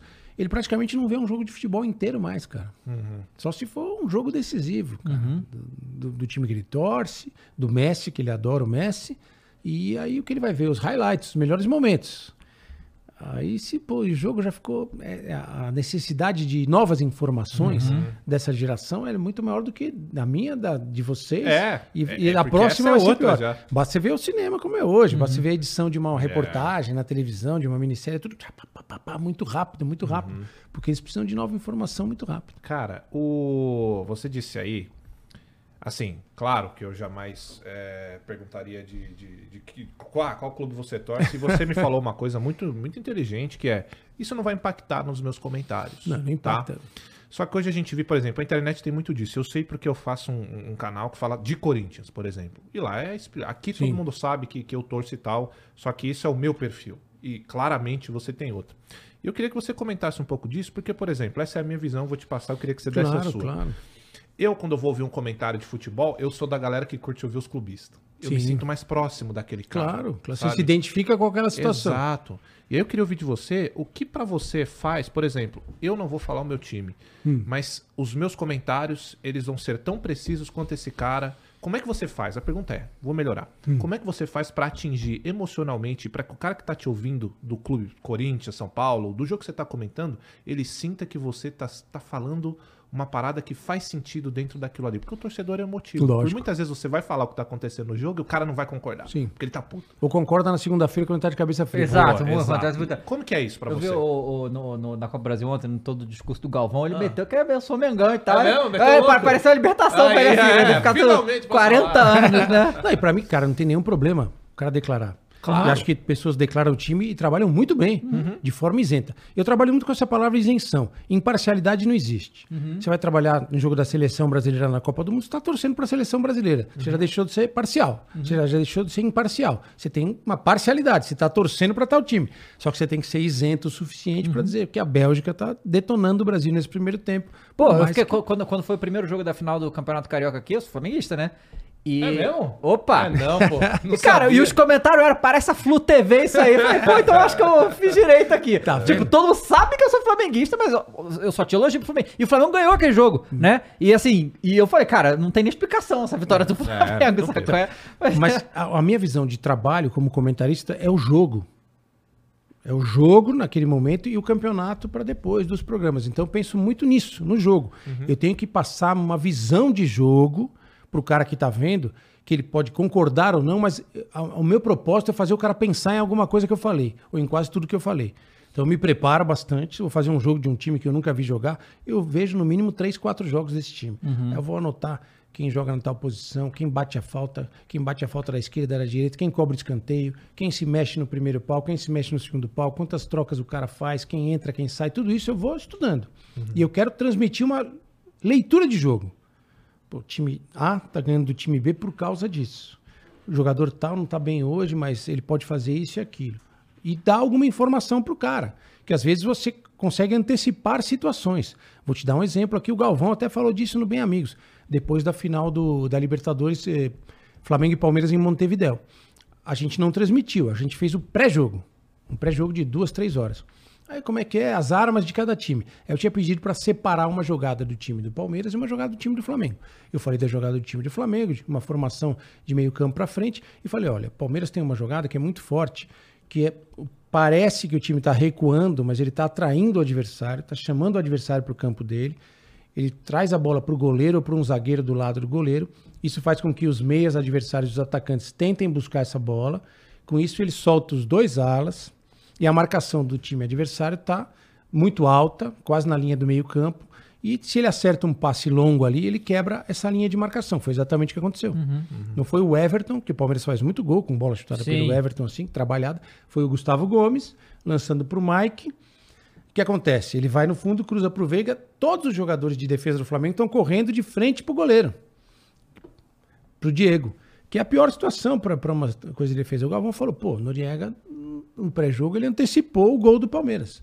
Então, é, esse eu acho que é o movimento. Só que o cara, torcedor, e isso é super compreensível, se ele acha que você torce, ele acha que o David torce pro Flamengo, ele fala assim, porra, você tem que falar só bem do Flamengo.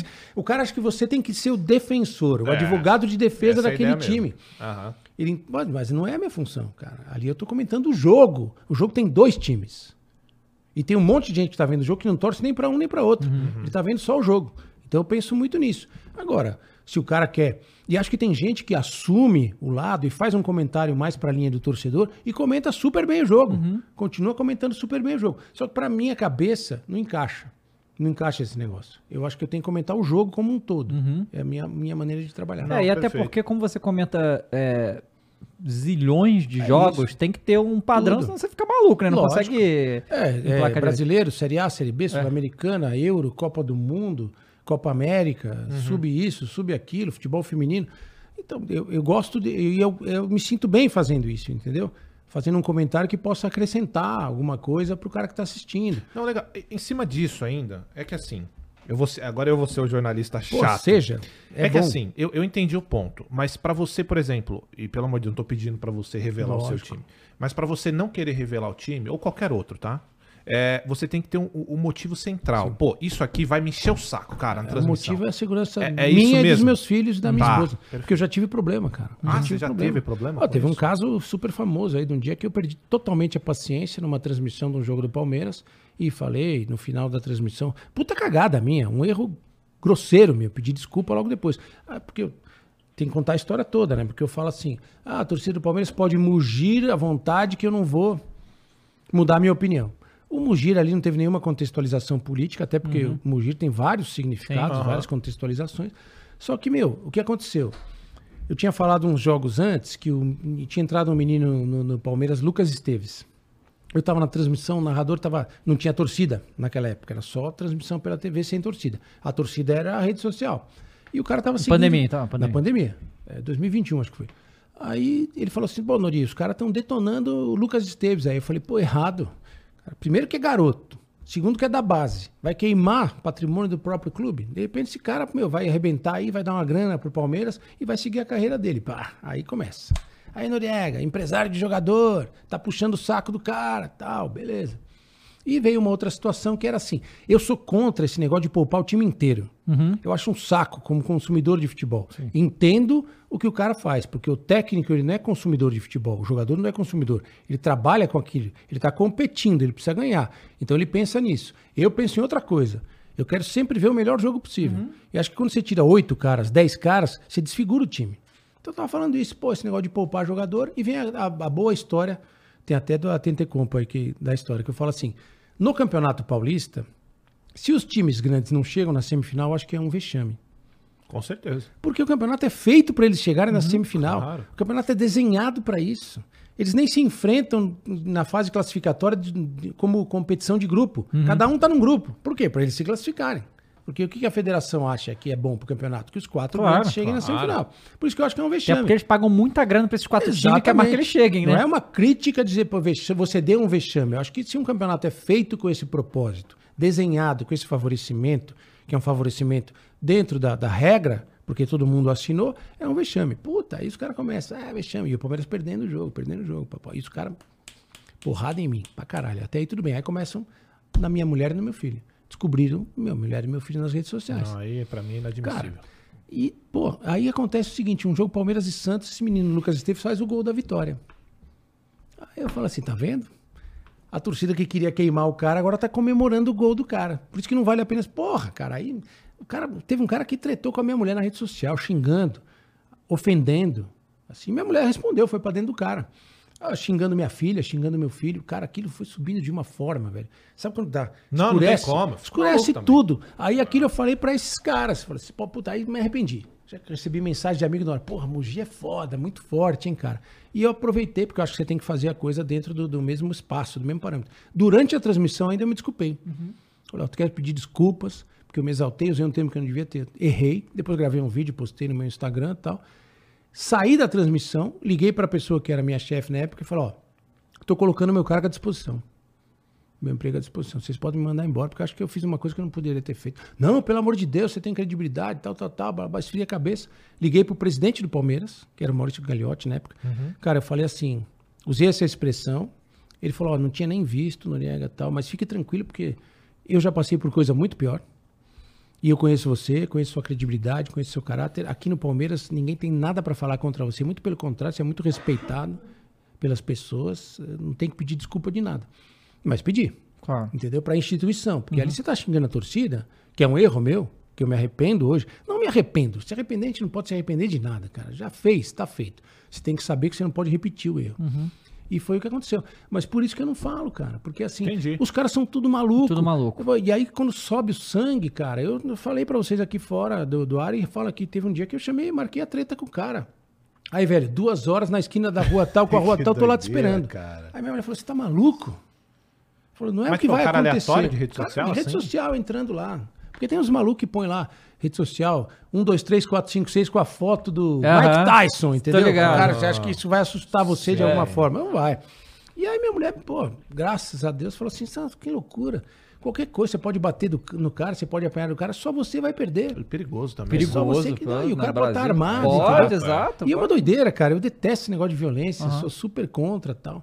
E acho que quando a gente comete algum deslize, a gente tem que se desculpar. Como eu, eu pedi desculpas pro Egídio uma vez, lateral esquerdo, porque eu falei numa transmissão que ele não sabia marcar. Aí eu falei assim, puta, eu não posso falar que ele não sabe marcar. Eu posso falar que ele marca mal. Agora que ele não sabe, não dá. Não tem essa autoridade. Aí fiz um programa com ele ao vivo, pedi desculpa pra ele. Foi super legal. Porra, Nori, puta que legal que você pediu desculpa. Pô, muito- Raríssimo isso, né? Pô, Senão é não, coisa cara, tudo super normal. gente boa. Ele falou assim, você é um cara que eu acompanho, que eu gosto muito, que eu admiro. Puta, que legal que você fez isso. Eu fiquei chateado mesmo e tal. Uhum. Tem situações, como tem situações assim que você guarda com muito carinho, cara. Eu lembro uma vez, estava voltando de um jogo em Goiânia e estava no aeroporto esperando o voo. Veio uma senhora muito simples, muito simples, muito educada. Você percebe um- uma pessoa que sofreu na vida, Uhum. os traços estão lá no rosto dela. Falou: Meu filho, posso falar uma coisa para você? Falei, pode, pode, senhora. Eu falei, será que eu falei alguma coisa no jogo ontem? Ela vai me arrebentar hoje aqui? Falou, não, eu só queria agradecer pelo respeito e o carinho que você tem pelo meu filho. Meu filho é jogador de futebol. É o Márcio. Não sei se você lembra do Márcio, que era goleiro do Atlético Goianiense, que fazia gol de falta também. Hum. Cortava o cabelo bem curtinho, assim, 2000 e alguma coisa. Jogou. cara. Ele fazia gol de falta igual o Rogério Ceni. Ele falou, só queria agradecer a sua mãe do Márcio, a maneira como você respeita meu filho nos jogos, mesmo quando ele toma gol ou quando ele faz gol. Eu acho, fiquei lá conversando, trocando uma ideia com ela, sabe? Pegava na minha mão, falava assim, meu, isso é maravilhoso, né, cara? Cara, É que maravilhoso você ter doideira. esse tipo E, é muito louco isso, porque, assim, eu não vou mentir pra você não, Nori. Claro, não Quando eu tô puto... você me xinga pra caralho. Não, não, não, não, não, não, você não. Mas eu xingo a jogadosada tudo Ah, mas do é Corinthians. normal. e não é dá, eu não, eu não me aguento. Agora, diante disso que você falou, assim, é uma coisa que eu sempre vou recriminar, cara. Você fazer uma crítica pro, pro, pro profissional, que é o que eu sempre faço, eu critico os jogadores, e eu sempre deixo claro. É profissional. Eu sou um torcedor. Eu pago caro o ingresso, eu pago caro em camisa, e eu vou reclamar desses caras que estão em campo aí representando meu clube. Esse é meu direito. Só, durante aquele momento só, né? Parou. Se você vai ofender família e tal, esse Vai atrás do cara no restaurante, preso, você tem que se é lascar, e o cara bizarro. desse Imagina não merece que assistir esses caras passam. Claro, Pois é. claro. Isso é uma coisa que eu sempre É, falo. eu falei com muito, a gente já falou com muito jogador aqui, e esse que joga na Europa, eu já perguntei várias vezes, e, e, e o comentário é assim mesmo, é, da questão da pressão. Fala, cara, lá tem a pressão, mas a pressão dentro do estádio. Sai do isso. estádio, eu, eu vivo minha vida. Aqui a gente perde, não pode ser de casa. É isso. Sabe? Não, é e uma aí começa a doida. ameaçar o filho na escola. É. Aconteceu isso, cara. Pelo amor de É, Deus. não, Cara, ou no, jogadores no- recentemente. é, há uns, uns dois anos atrás, o Tardelli, que os caras fecharam ele na, É. de carro, fizeram uma blitz em cima Não, dele é, pra, pra claro. co- Que isso, cara, Cara, isso é isso assustador. Continua, continua acontecendo. Sim, Eu tenho sim, informações aí de, de integrante de comissão técnica de time de futebol importante no Brasil que tá- foi seguido na rua depois do jogo. É uma loucura Não, isso. isso é, É, é, é assustador demais. É cara. muito assustador. E aí, é, Esse é um dos motivos que Sim, levam as pessoas a. É assim, porque realmente, cara, quando eu tô trabalhando, eu não tô torcendo. Uhum. Ali é meu trabalho, cara, é minha profissão. É, Eu tenho muito respeito pela minha profissão. Então não, não interfere. O dia que eu achar que interfere, eu paro. Sim. Porque não dá pra fazer. O negócio que a gente, que é uma avaliação que assim, eu tô, eu tô fazendo coisa pra internet faz 13 anos, né? E... Começou com 12 o cara, pô. Não, pô, 20, eu comecei, cara, isso que é louco. Eu comecei velho, tá? Eu comecei velho, que eu comecei, eu acho que eu tinha 23 anos. Pra o padrões de hoje em dia é velho. No- na internet? você diz? É, né? É, isso é, é velho, eu tenho 35, então 22, era 22, 23. O padrão de hoje é velho. É, mas e, e aí eu fui percebendo um negócio, né? É, porque também foi piorando muito a quantidade de, de- desse ódio na internet. Foi piorando. Antes era mais. ma- antes eu digo muito tempo atrás, E a realmente. perspectiva é que continue piorando. Pois é, a gente não tem nenhuma perspectiva que isso melhore, não. Mas o que acontece? A gente vê assim, por exemplo, você vê um, vi- um vídeo no YouTube, por exemplo, mas isso aí serve pra qualquer rede social. O vídeo tem 50 mil visualizações, tá? 50 mil pessoas viram. É, ou mais, dependendo de quem tá assistindo, mas vamos botar Sim. 50 mil. Aí tem 5 mil gostei. Ou seja, 5 mil pessoas deram gostei ali. E tem 100 comentários. Se os 100 comentários forem negativos, o que não é, a parcela de pessoas que interagiu negativamente com esse vídeo é Mínima. microscópica. É, mínima. Então é sempre muito ruído. A grande maioria das pessoas que assiste curte, É. sabe? Que, que acompanha as pessoas Até e vê. porque ele não é masoquista, né? De ficar vendo uma coisa que ele não vai Exatamente. gostar. Alguns são, tá? Mas é, mas exatamente, esse é o pensamento, o cara não vê, É. né? Então, assim, a grande maioria, você falou do negócio da torcida do Palmeiras, a grande maioria da torcida do Palmeiras tava, tava gostando do que você tá fazendo, entendeu? Sim. Assim, a gente pode ter essa coisa. Fiz um monte de jogo lá no estádio, super bem Pô, tratado. exato, exatamente. vem. Só que aí é lógico que, ainda mais quando vai pra, pra fa- falar com a família, é, é foda. Mas é, a gente tem que ser, porque pra gente avaliar o que a gente faz, a gente sempre tem que pensar assim que Sim. é, é, Não, é duro, cara, é duro, é, é pesado. duro, difícil. E essa minoria faz muito barulho, cara. Faz, É, faz. saco. Faz Tudo barulho na na vida, internet, né? faz barulho na vida. E é uma coisa assim que a gente que, que tá aprendendo com vocês, que hoje fazem bem a internet, embora a gente faça internet, mas quem manja, quem entende são vocês, é, que tinha uma época que a gente era total, a gente que eu falo jornalista, quem trabalha com comunicação, a gente era totalmente contrário a esse negócio de participação do ouvinte, participação do telespectador. Por quê? Desde que seja uma coisa que acrescente, né? Hoje faz parte. Faz parte, Hoje é. você monta o teu canal, você quer que o cara participe, porque ele vai dar o like, ele vai Claro. te dar a monetização e tudo mais. E tem coisas que a gente precisa realmente aprender. Precisa aprender. E tem uma, tinha uma época lá na Globo que era assim: você fazia perfil de rede social. Isso na época do Orkut, hein, velho? Pô, por que, que você faz perfil em rede social? Você não vai dar nada. Cancela. Você vê como os caras estavam sem noção do que estava acontecendo no mundo. E a coisa como foi evoluindo. Óbvio que houve uma evolução nos últimos, vamos dizer assim. Vocês vão falar muito melhor que eu isso aí, mas sei lá, nos últimos 10 anos, acho que teve uma explosão disso. Teve. Que foi uma rede coisa social foi, foi isso que aí. foi absurda. Porque, assim, o Facebook ele é de 2001, se eu não me engano. 2001, 2010. Bom, uma coisa assim, mas, mas ele é, é, até se tornar o que se tornou demorou um tempão pra É, por acontecer. dos né? vídeos, né? É, É, o fenômeno por dos vídeos. foi- Uhum. Antes era uma coisa muito de texto, depois vai pro Instagram, que começa como imagem, Que- hoje ele é muito mais Você sabia, vídeo. mas, mas o Instagram foi, foi, foi feito por brasileiros. É. Né? Eu sei Foi disso aí, vendido por um sei. bilhão pro. E é uma puta ideia legal, né? Eu comecei Instagram, por exemplo, porque pô, eu adoro fazer fotos. Aham. E eu achava que, pô, vou- meu lado fotógrafo aqui, vou lá. Hoje eu uso para umas outras coisas. Uhum. E tem um impacto assim, pô, assustador, cara. O vídeo em que eu fiz com a- junto com a Rádio Transamérica, da, da minha ida para a Rádio Transamérica, da minha contratação, é um vídeo que tem 100 mil visualizações no Instagram. Eu tenho programa de televisão que não tem 100 mil pessoas vendo, cara. Sim. É. Entendeu? Não, sem dúvida. Então são coisas assim muito. A gente tem que ter humildade e aprender. Principalmente com essa questão de, de aceitar que as mídias podem convergir. Todas, totalmente. Todas podem conver- Cara, a- a- olha, eu, eu escutei isso durante minha vida inteira, antes da internet chegar, tá?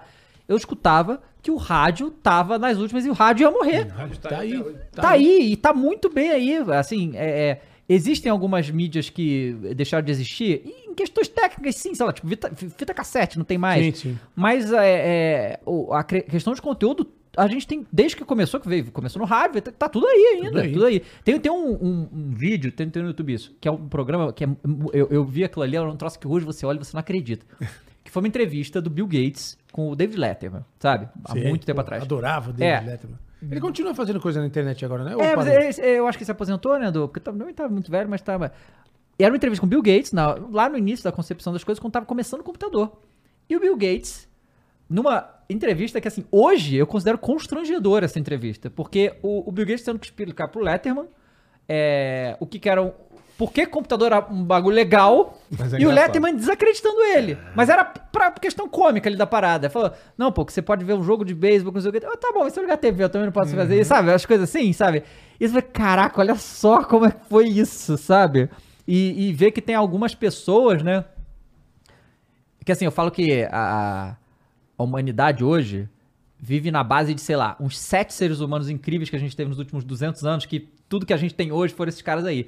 Mas a gente tem uns muito recentes, foi o Bill Gates e o Steve Jobs, né? Sim. Tipo, os caras revolucionaram 20 indústrias de uma vez com a versão. E o, mas não foram eles que inventaram o computador, foi o Alan Turing, né? Durante a, a Segunda Guerra. Né? É, e que a- o, o- o computador foi criado na Segunda Guerra para decifrar a máquina alemã lá que chamava Enigma, né? É, e era uma porra, era uma parede inteira, o computador tão gigante que era, mas foi dali que veio, veio tudo que a gente conhece hoje. Pouca... Eu, eu só conheci essa história, na verdade, por causa do filme, né? Que tem um filme que chama Jogo de Imitação, que é fantástico, que conta a história da Alan Turing. E a gente vê de. Porque não faz tanto tempo, cara. Isso, a, a, a Segunda Guerra foi em 1944, 40 acabou em 45, né? É tudo muito rápido. Foi com 80 anos, a gente teve uma evolução assim. É O assustador. Blu-ray, por exemplo, nasceu e É, morreu em quanto nasceu e tempo? morreu, exato. E era uma tecnologia. Eu tenho os filmes lá em Blu-ray que eu É, comprei pra, pra ver, porque eu quero guardar isso aqui. Acho que essa Uhum. mídia vai durar muito tempo e tal. Hoje você fica meio preocupado. Se quebrar o meu reprodutor de Blu-ray, eu vou achar um onde agora? Ah, não. É, não tem. Não tem- meu computador não tem difícil. mais leitor de disco, É. cara. Ele sempre. Não, e aí você vai indo, né? É disco. Aí depois teve a época das fitas. Sim. Sim. Aí depois veio o VHS. VHS. Aí veio o DVD. Não, aí CD veio- veio antes, pô. CD. Aí, não, então, aí, ó, o DVD, o CD. Isso. Aí teve o Blu-ray, que foi a- o bagulho mais sofisticado. Aí veio o pendrive. É. E agora é nuvem. amigo. Agora nuvem. Até Mas o pendrive. vê como as coisas convergem, como uma coisa acaba. Tem um, um cara que eu assistia muito, acho que vocês vão lembrar dele. Foi uma marca do jornalismo mundial, da CNN, Larry King. Uhum. Ele tinha um programa Larry King Live. Aham. O que era o Larry King Live? É o que a gente está fazendo aqui agora. É. Exatamente isso. Até o- aquele microfonezão de rádio que hoje todo mundo usa aqui, ele sentado num estúdio, batendo, trocando uma ideia. O cara com uma bagagem absurda, um conhecimento absurdo. O cara que sabia perguntar como poucos, que não tinha medo de fazer pergunta. Às vezes parecia até meio seco, né? meio grosso, mas perguntava o que tinha que ser perguntado. E é o que vocês estão fazendo. É uma vai loucura, extraindo, né? né? Não, isso é muito legal. É, a gente vai Você aprendendo. teve problema com jogador, cara? Com jogador mesmo? problema, assim? problema não. Eu tive quase uma treta uma vez com Viola. Já contei Com Viola? história. Com viola? Na final do, do- Na época de Ó, o Viola 93. uma treta também, né? Ah. Esse gosta. Assim, é uma coisa para as pessoas entenderem como funcionava um pouco o jornalismo, né? Assim, eu era repórter, foi na semana da final do Paulistão, Palmeiras e Corinthians. Repórter de campo, você ficava- Repórter de campo. Repórter de, de jornal. Tá. Ia- naquela época a gente entrava no, no campo. Aham. Aos 30 do segundo tempo você podia entrar. E no treino você ficava dentro do campo. Você ficava conversando com os caras dentro do campo e tal. E sempre tive uma ótima relação com os caras. Sempre fui muito bem tratado no Corinthians. Cara, eu fui muito tempo setorista do Corinthians. Até hoje vou lá, faço os jogos, sou muito bem tratado e tal.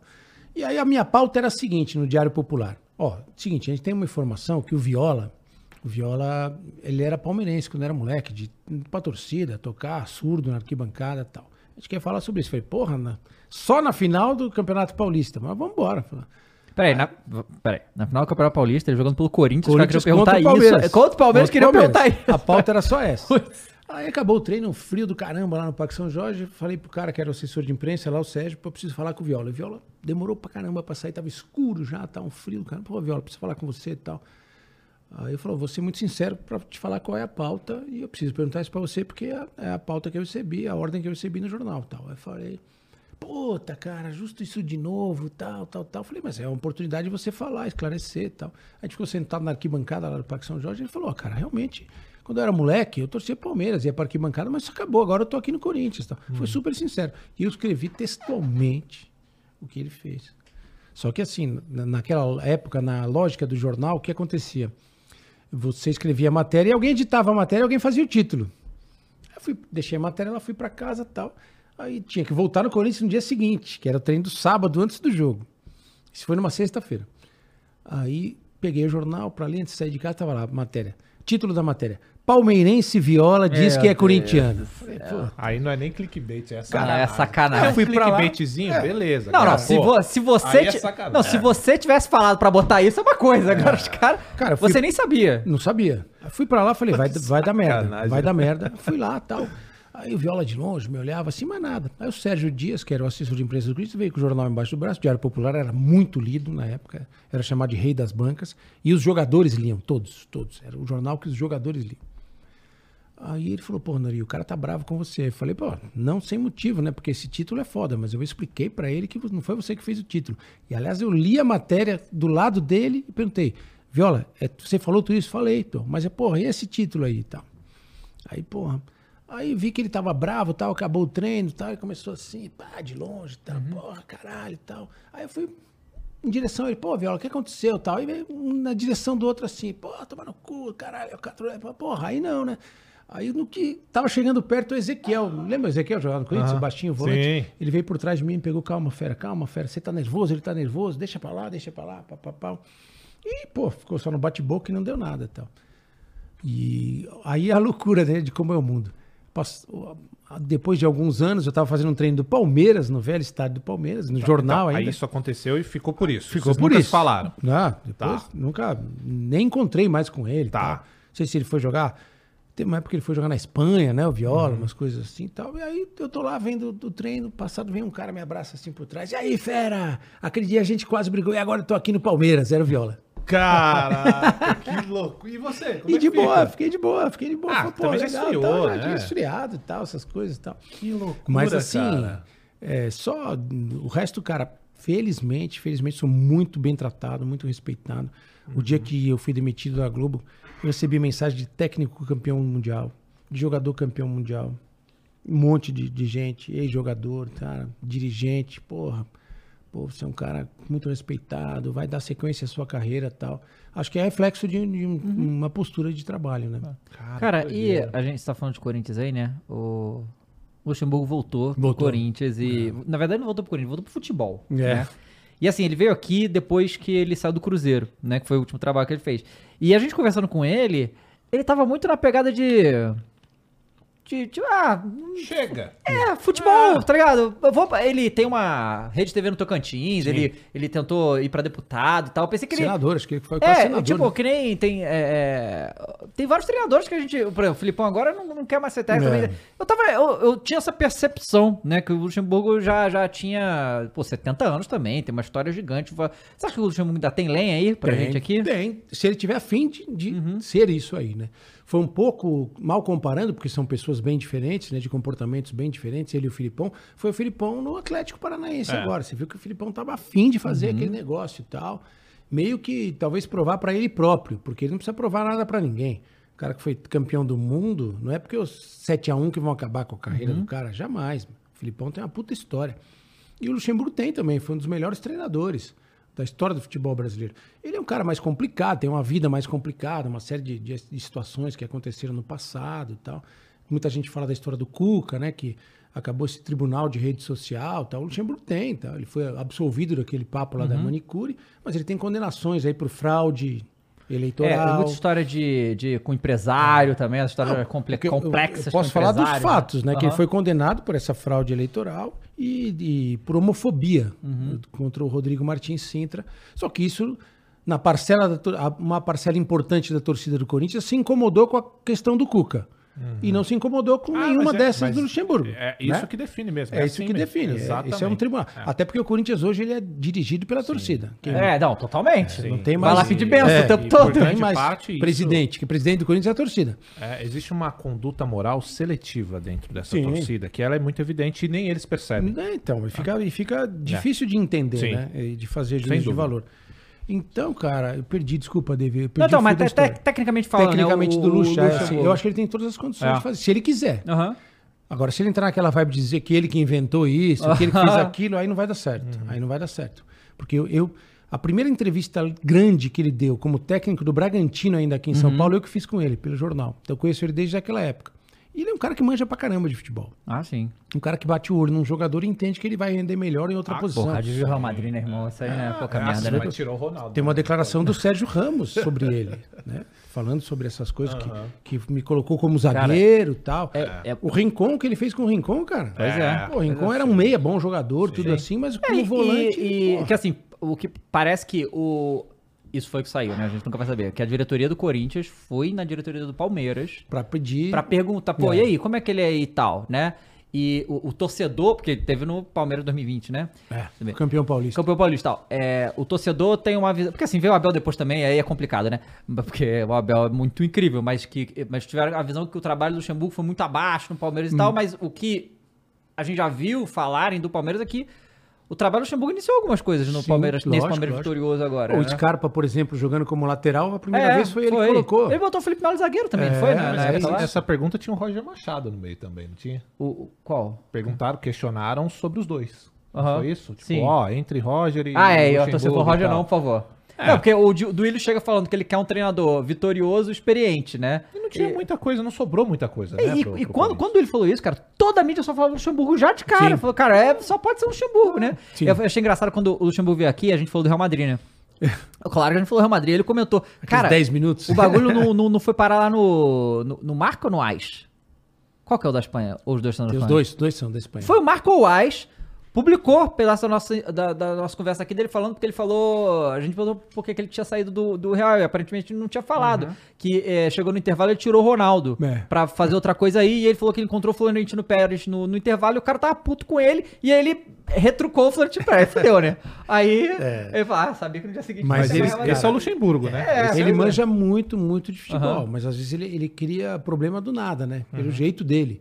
Às vezes numa entrevista ele fala um negócio que abala tudo. Agora, dentro de campo, vi muito treino dele, conversei muito sobre futebol com ele. Eu escrevi três livros, cinco livros na verdade. Três livros. Um deles é chama-se Os 11 Maiores Técnicos do Futebol Brasileiro. Ele tá lá, foi lançado em 2009. Talvez hoje fosse diferente, mas ele tá lá.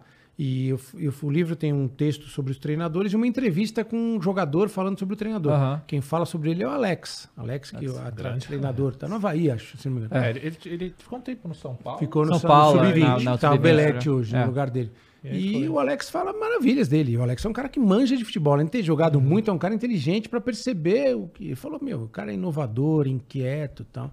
Puta técnico. Você tem acompanhado a situação do Corinthians, Nori? Sim, últimos profissionalmente, anos, né? assim, até. Você tem acompanhado? Porque é isso que eu quero te perguntar, porque assim, essa é a minha visão, tá? Ah, Do que a gente tá vendo hoje em campo, o problema do Corinthians é um problema de montagem de elenco. Sim. E é por isso que, ano após ano, a gente vê nada acontecer no Corinthians. São os Sim. mesmos caras que eu falo isso, tá?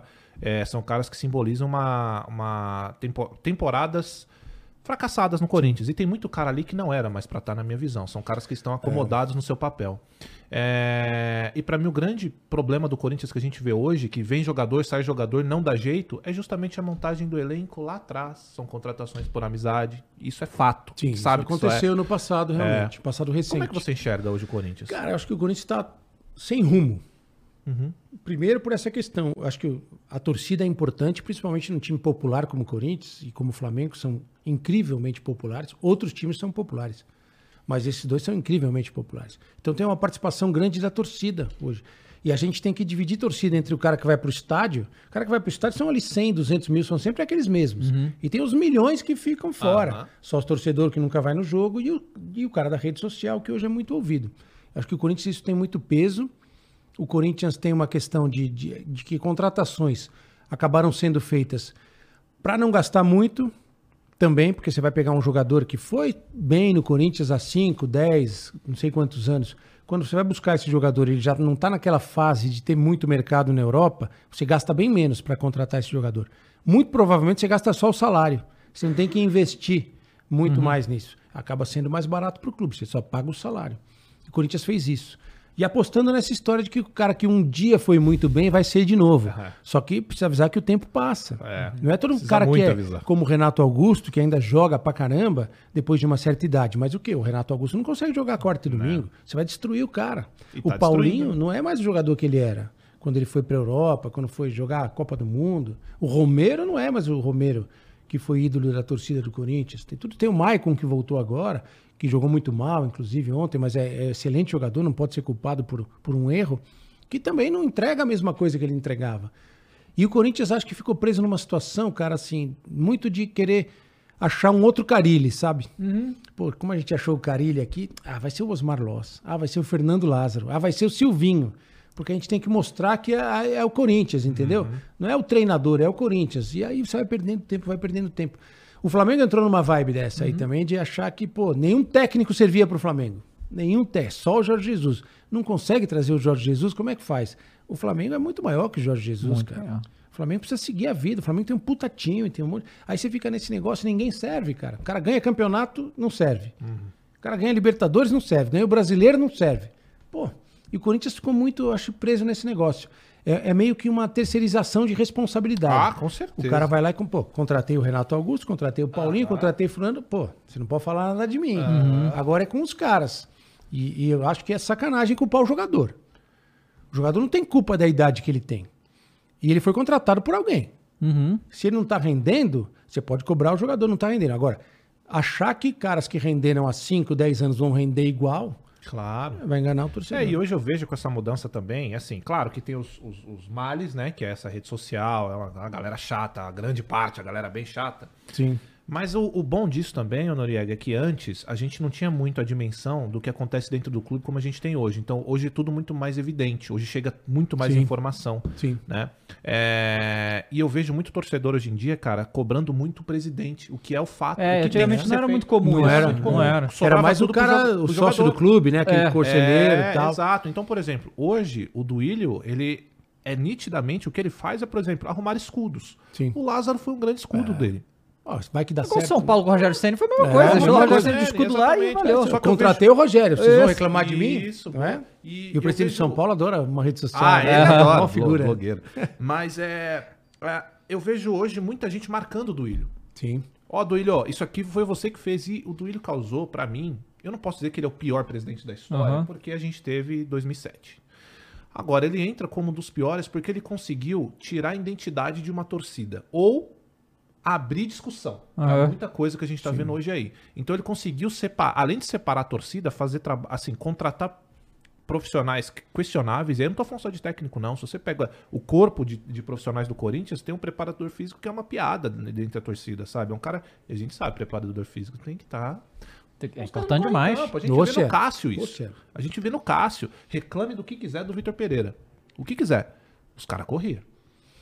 É, eu acho assim. Sabe? Então, E essas pessoas estão muito mais expostas hoje também, porque Aham, eles participam das coisas, claramente. eles vão para as redes sociais, eles falam muito, né? Dirigente fala pra caramba hoje. Pô, É, Sou de uma eu- época eu- que presidente de clube dava entrevista uma vez por mês. Pois Ninguém é. queria saber os caras falam toda hora. É, E, o- o- e eu queria, eu queria te perguntar um negócio que é uma percepção que eu tenho do futebol atual, mas eu não sei se foi sempre assim. Eu acho que sempre foi.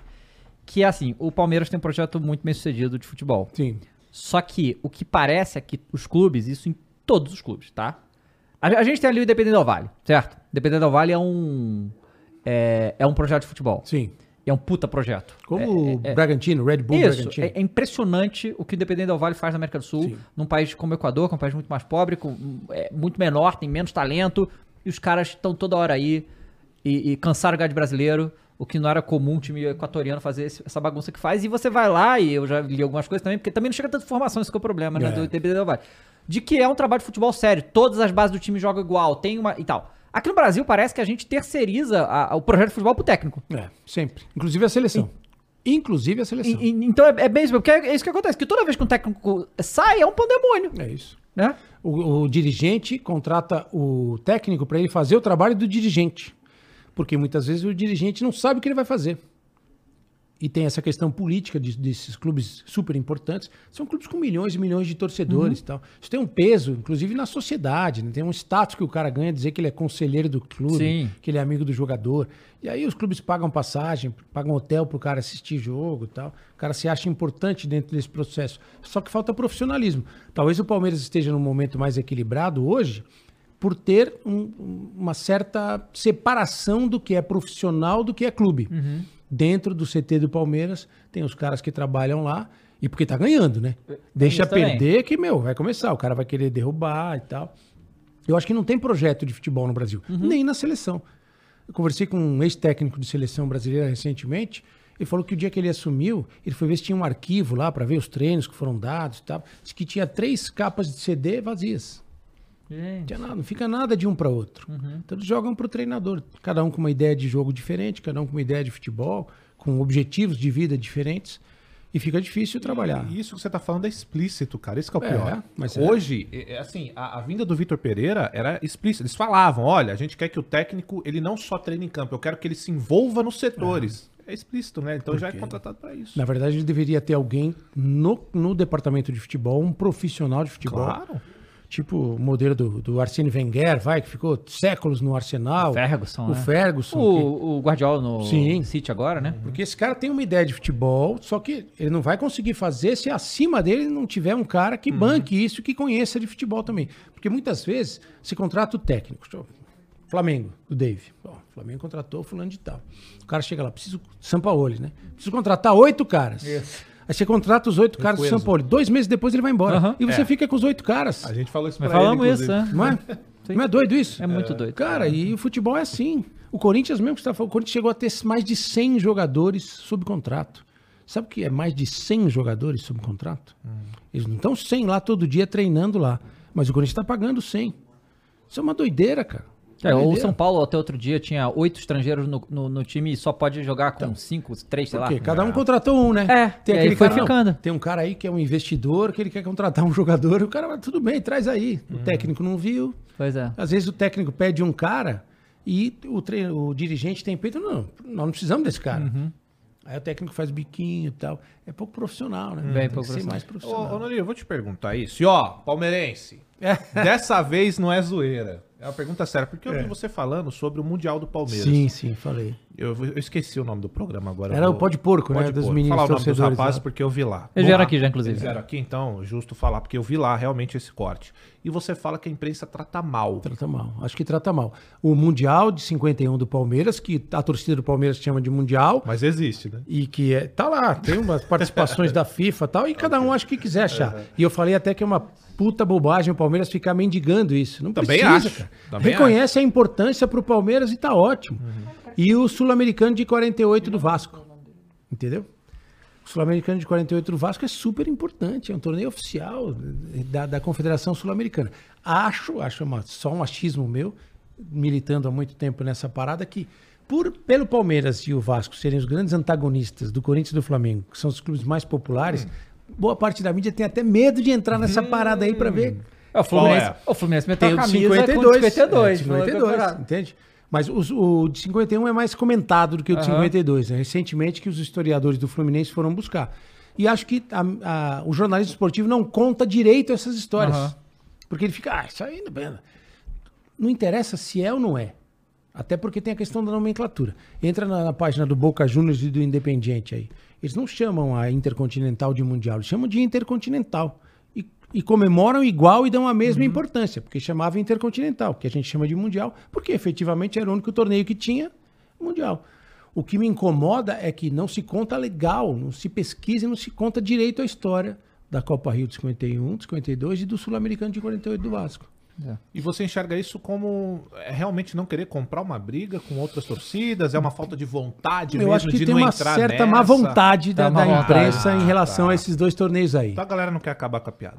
Talvez Também. seja, talvez seja Também, isso. também. Você tá falando de, de quantos milhões de Mas sabe torcedores por aí? que eu falo isso? Porque eu ouvi a minha vida inteira, até o Coringão ganhar a Libertadores, que eu não tinha passaporte. E era o mesmo tipo de piada. É. E aí quando acabou... Quando ganha, acaba a piada. Aí todo mundo ficou puto. E eu não quero E que certamente, essa piada. É, é, assim, quer. eu, eu, é, eu sou de São Paulo, sou do interior de São Paulo. Aham. Todo mundo que é de São Paulo, do interior de São Paulo, de uma certa idade, escuta a história de 51. Isso é contado. Lá em Bariri, na minha cidade, tem um banco na praça, tem um banco para cada time, o ban dos quatro grandes, né? O banco do, do Palmeiras tem lá, tá escrito campeão do mundo no banco da praça, que é uma coisa que daquela época da torcida lá tem. Sim. Caramba. Hoje é contado de outra forma. Hoje tem uma outra... E acho uma bobagem o que o Palmeiras fez. E certamente o Palmeiras deve ter pegado pilha porque o Corinthians foi campeão. Claro, Uhum. com certeza. E aí certeza, a nova geração, que nem sabia que isso tinha acontecido, É. foi atrás dessa Abraçou. história. É bobagem ficar pedindo para a FIFA reconhecer. O torneio não vai ser mais ou menos importante se a FIFA reconhecer ou não. Ele foi muito importante para aquela época. Você imagina 110, 115 mil pessoas no Maracanã torcendo Palmeiras e Juventus da Itália. Como foi pro Vasco em 48, aquele super time do Vasco. Porque eu acho que tem que contar melhor essa história. Nuri, você tem hora, Tem, então vamos, desculpa, vamos gente. te liberar. Eu mas tem, ficaria horas aqui, que tá pode ótimo. assinar a nossa camisa? Essa é a nossa camisa. Claro, claro. aí. E, cara, é uma notícia muito triste agora que rolou. é, a gente vai publicar nas nossas redes sociais Caramba. também. O que houve? O Gustavo Maglioca, que é o médico do Putz. Palmeiras, que veio aqui, faleceu. Ele tava hoje. muito, muito doente, com problema Ele tava muito doente sério. já. tava, Nossa, tava, que, que sério. parada. O cara tava aqui outro dia falando com a gente, cara. E faleceu. O, Conheci, o Palmeiras homenageou ele. A gente também vai. o que, que, a gente vai tristeza. postar? Também vai postar uma homenagem pro, pro, pro Gustavo. É uma, uma grande pena. Pô, que Deus isso. conforte a família aí, Exatamente. Muito Gente, triste. tá? Mas. Lamenta muito aqui. É, mas obrigado, Noriega, por ter vindo aqui. Foi muito Pô, legal. gente, eu que Esperando ver o que, agradeço, que você vai fazer Pô, aí Fiquei muito daqui pra feliz de frente. conhecer vocês, Pô, que eu, legal demais, que eu cara. vejo sempre. Tô na pista aí, tô muito feliz na Transamérica. Aliás, pô, tô indo aí, galera. Vou chegar a tempo. Boa. e tô esperando aí umas conversas que eu tive, quem sabe logo, logo tô de volta aí pra, pra vídeo, pra transmissão de jogo, que é uma coisa que eu gosto muito, muito mesmo. Maravilha. Você quer falar das suas redes sociais aí pra galera acompanhar? Cara, basicamente eu tenho o, Instagram, que é Maurício Noriega mesmo, tá lá, Ok. tem um- aquele badgezinho azul, tá lá, tudo, é esse mesmo. E eu tô com um canal do YouTube que eu tô ainda. Até postei um vídeo pedindo sugestões hoje. Olha aí, que legal. Pra, que eu quero montar pra fazer uma coisa diferente, que tenha um pouco a minha cara tal. Qual é o canal? chama Papo Cabeça com Nori. Papo Boa. Cabeça Legal. com Noriega. Show. Você vai lá botar Papo Cabeça com Noriega, você vai chegar. Nem sei se o nome é bom, de Vai ficar, o nome é ruim pra vai caralho. ficar na descrição aí. Vai ficar na descrição. E encontrar. aí a galera que quiser seguir, a gente já vai incorporando, porque eu quero ser multimídia, aprender com vocês. Maravilha. Galera, Bom muito demais. obrigado mais uma vez. Ó, eu tô indo lá pro Flow Games, hoje a gente tem estreia de programa de anime lá no Flow Programa Games. de quê? Tá? Anime. Aquele de desenho E e tal? Isso, de desenho Ah, aí, moleque. tá bom? Japonês, né? Japonês. A gente se vê lá, gente. Tchau, muito obrigado. Valeu. Até a próxima. Valeu, obrigado, Bom demais. gente. Quer ganhar meio milhão de uma só vez e fazer um golaço? Com a backup você pode. No primeiro sorteio você concorre até 500 reais na hora. Se ganhou, já faz o Pix. No segundo, um prêmio no dia com celular, videogame, TV e muito mais. No terceiro, uma moto zero quilômetro no sabadão. E no quarto, Meio milhão de reais de uma só vez. no Dia das Mães. Já são quase um milhão de ganhadores por todo o Brasil. E aí, pronto pra mudar de vida?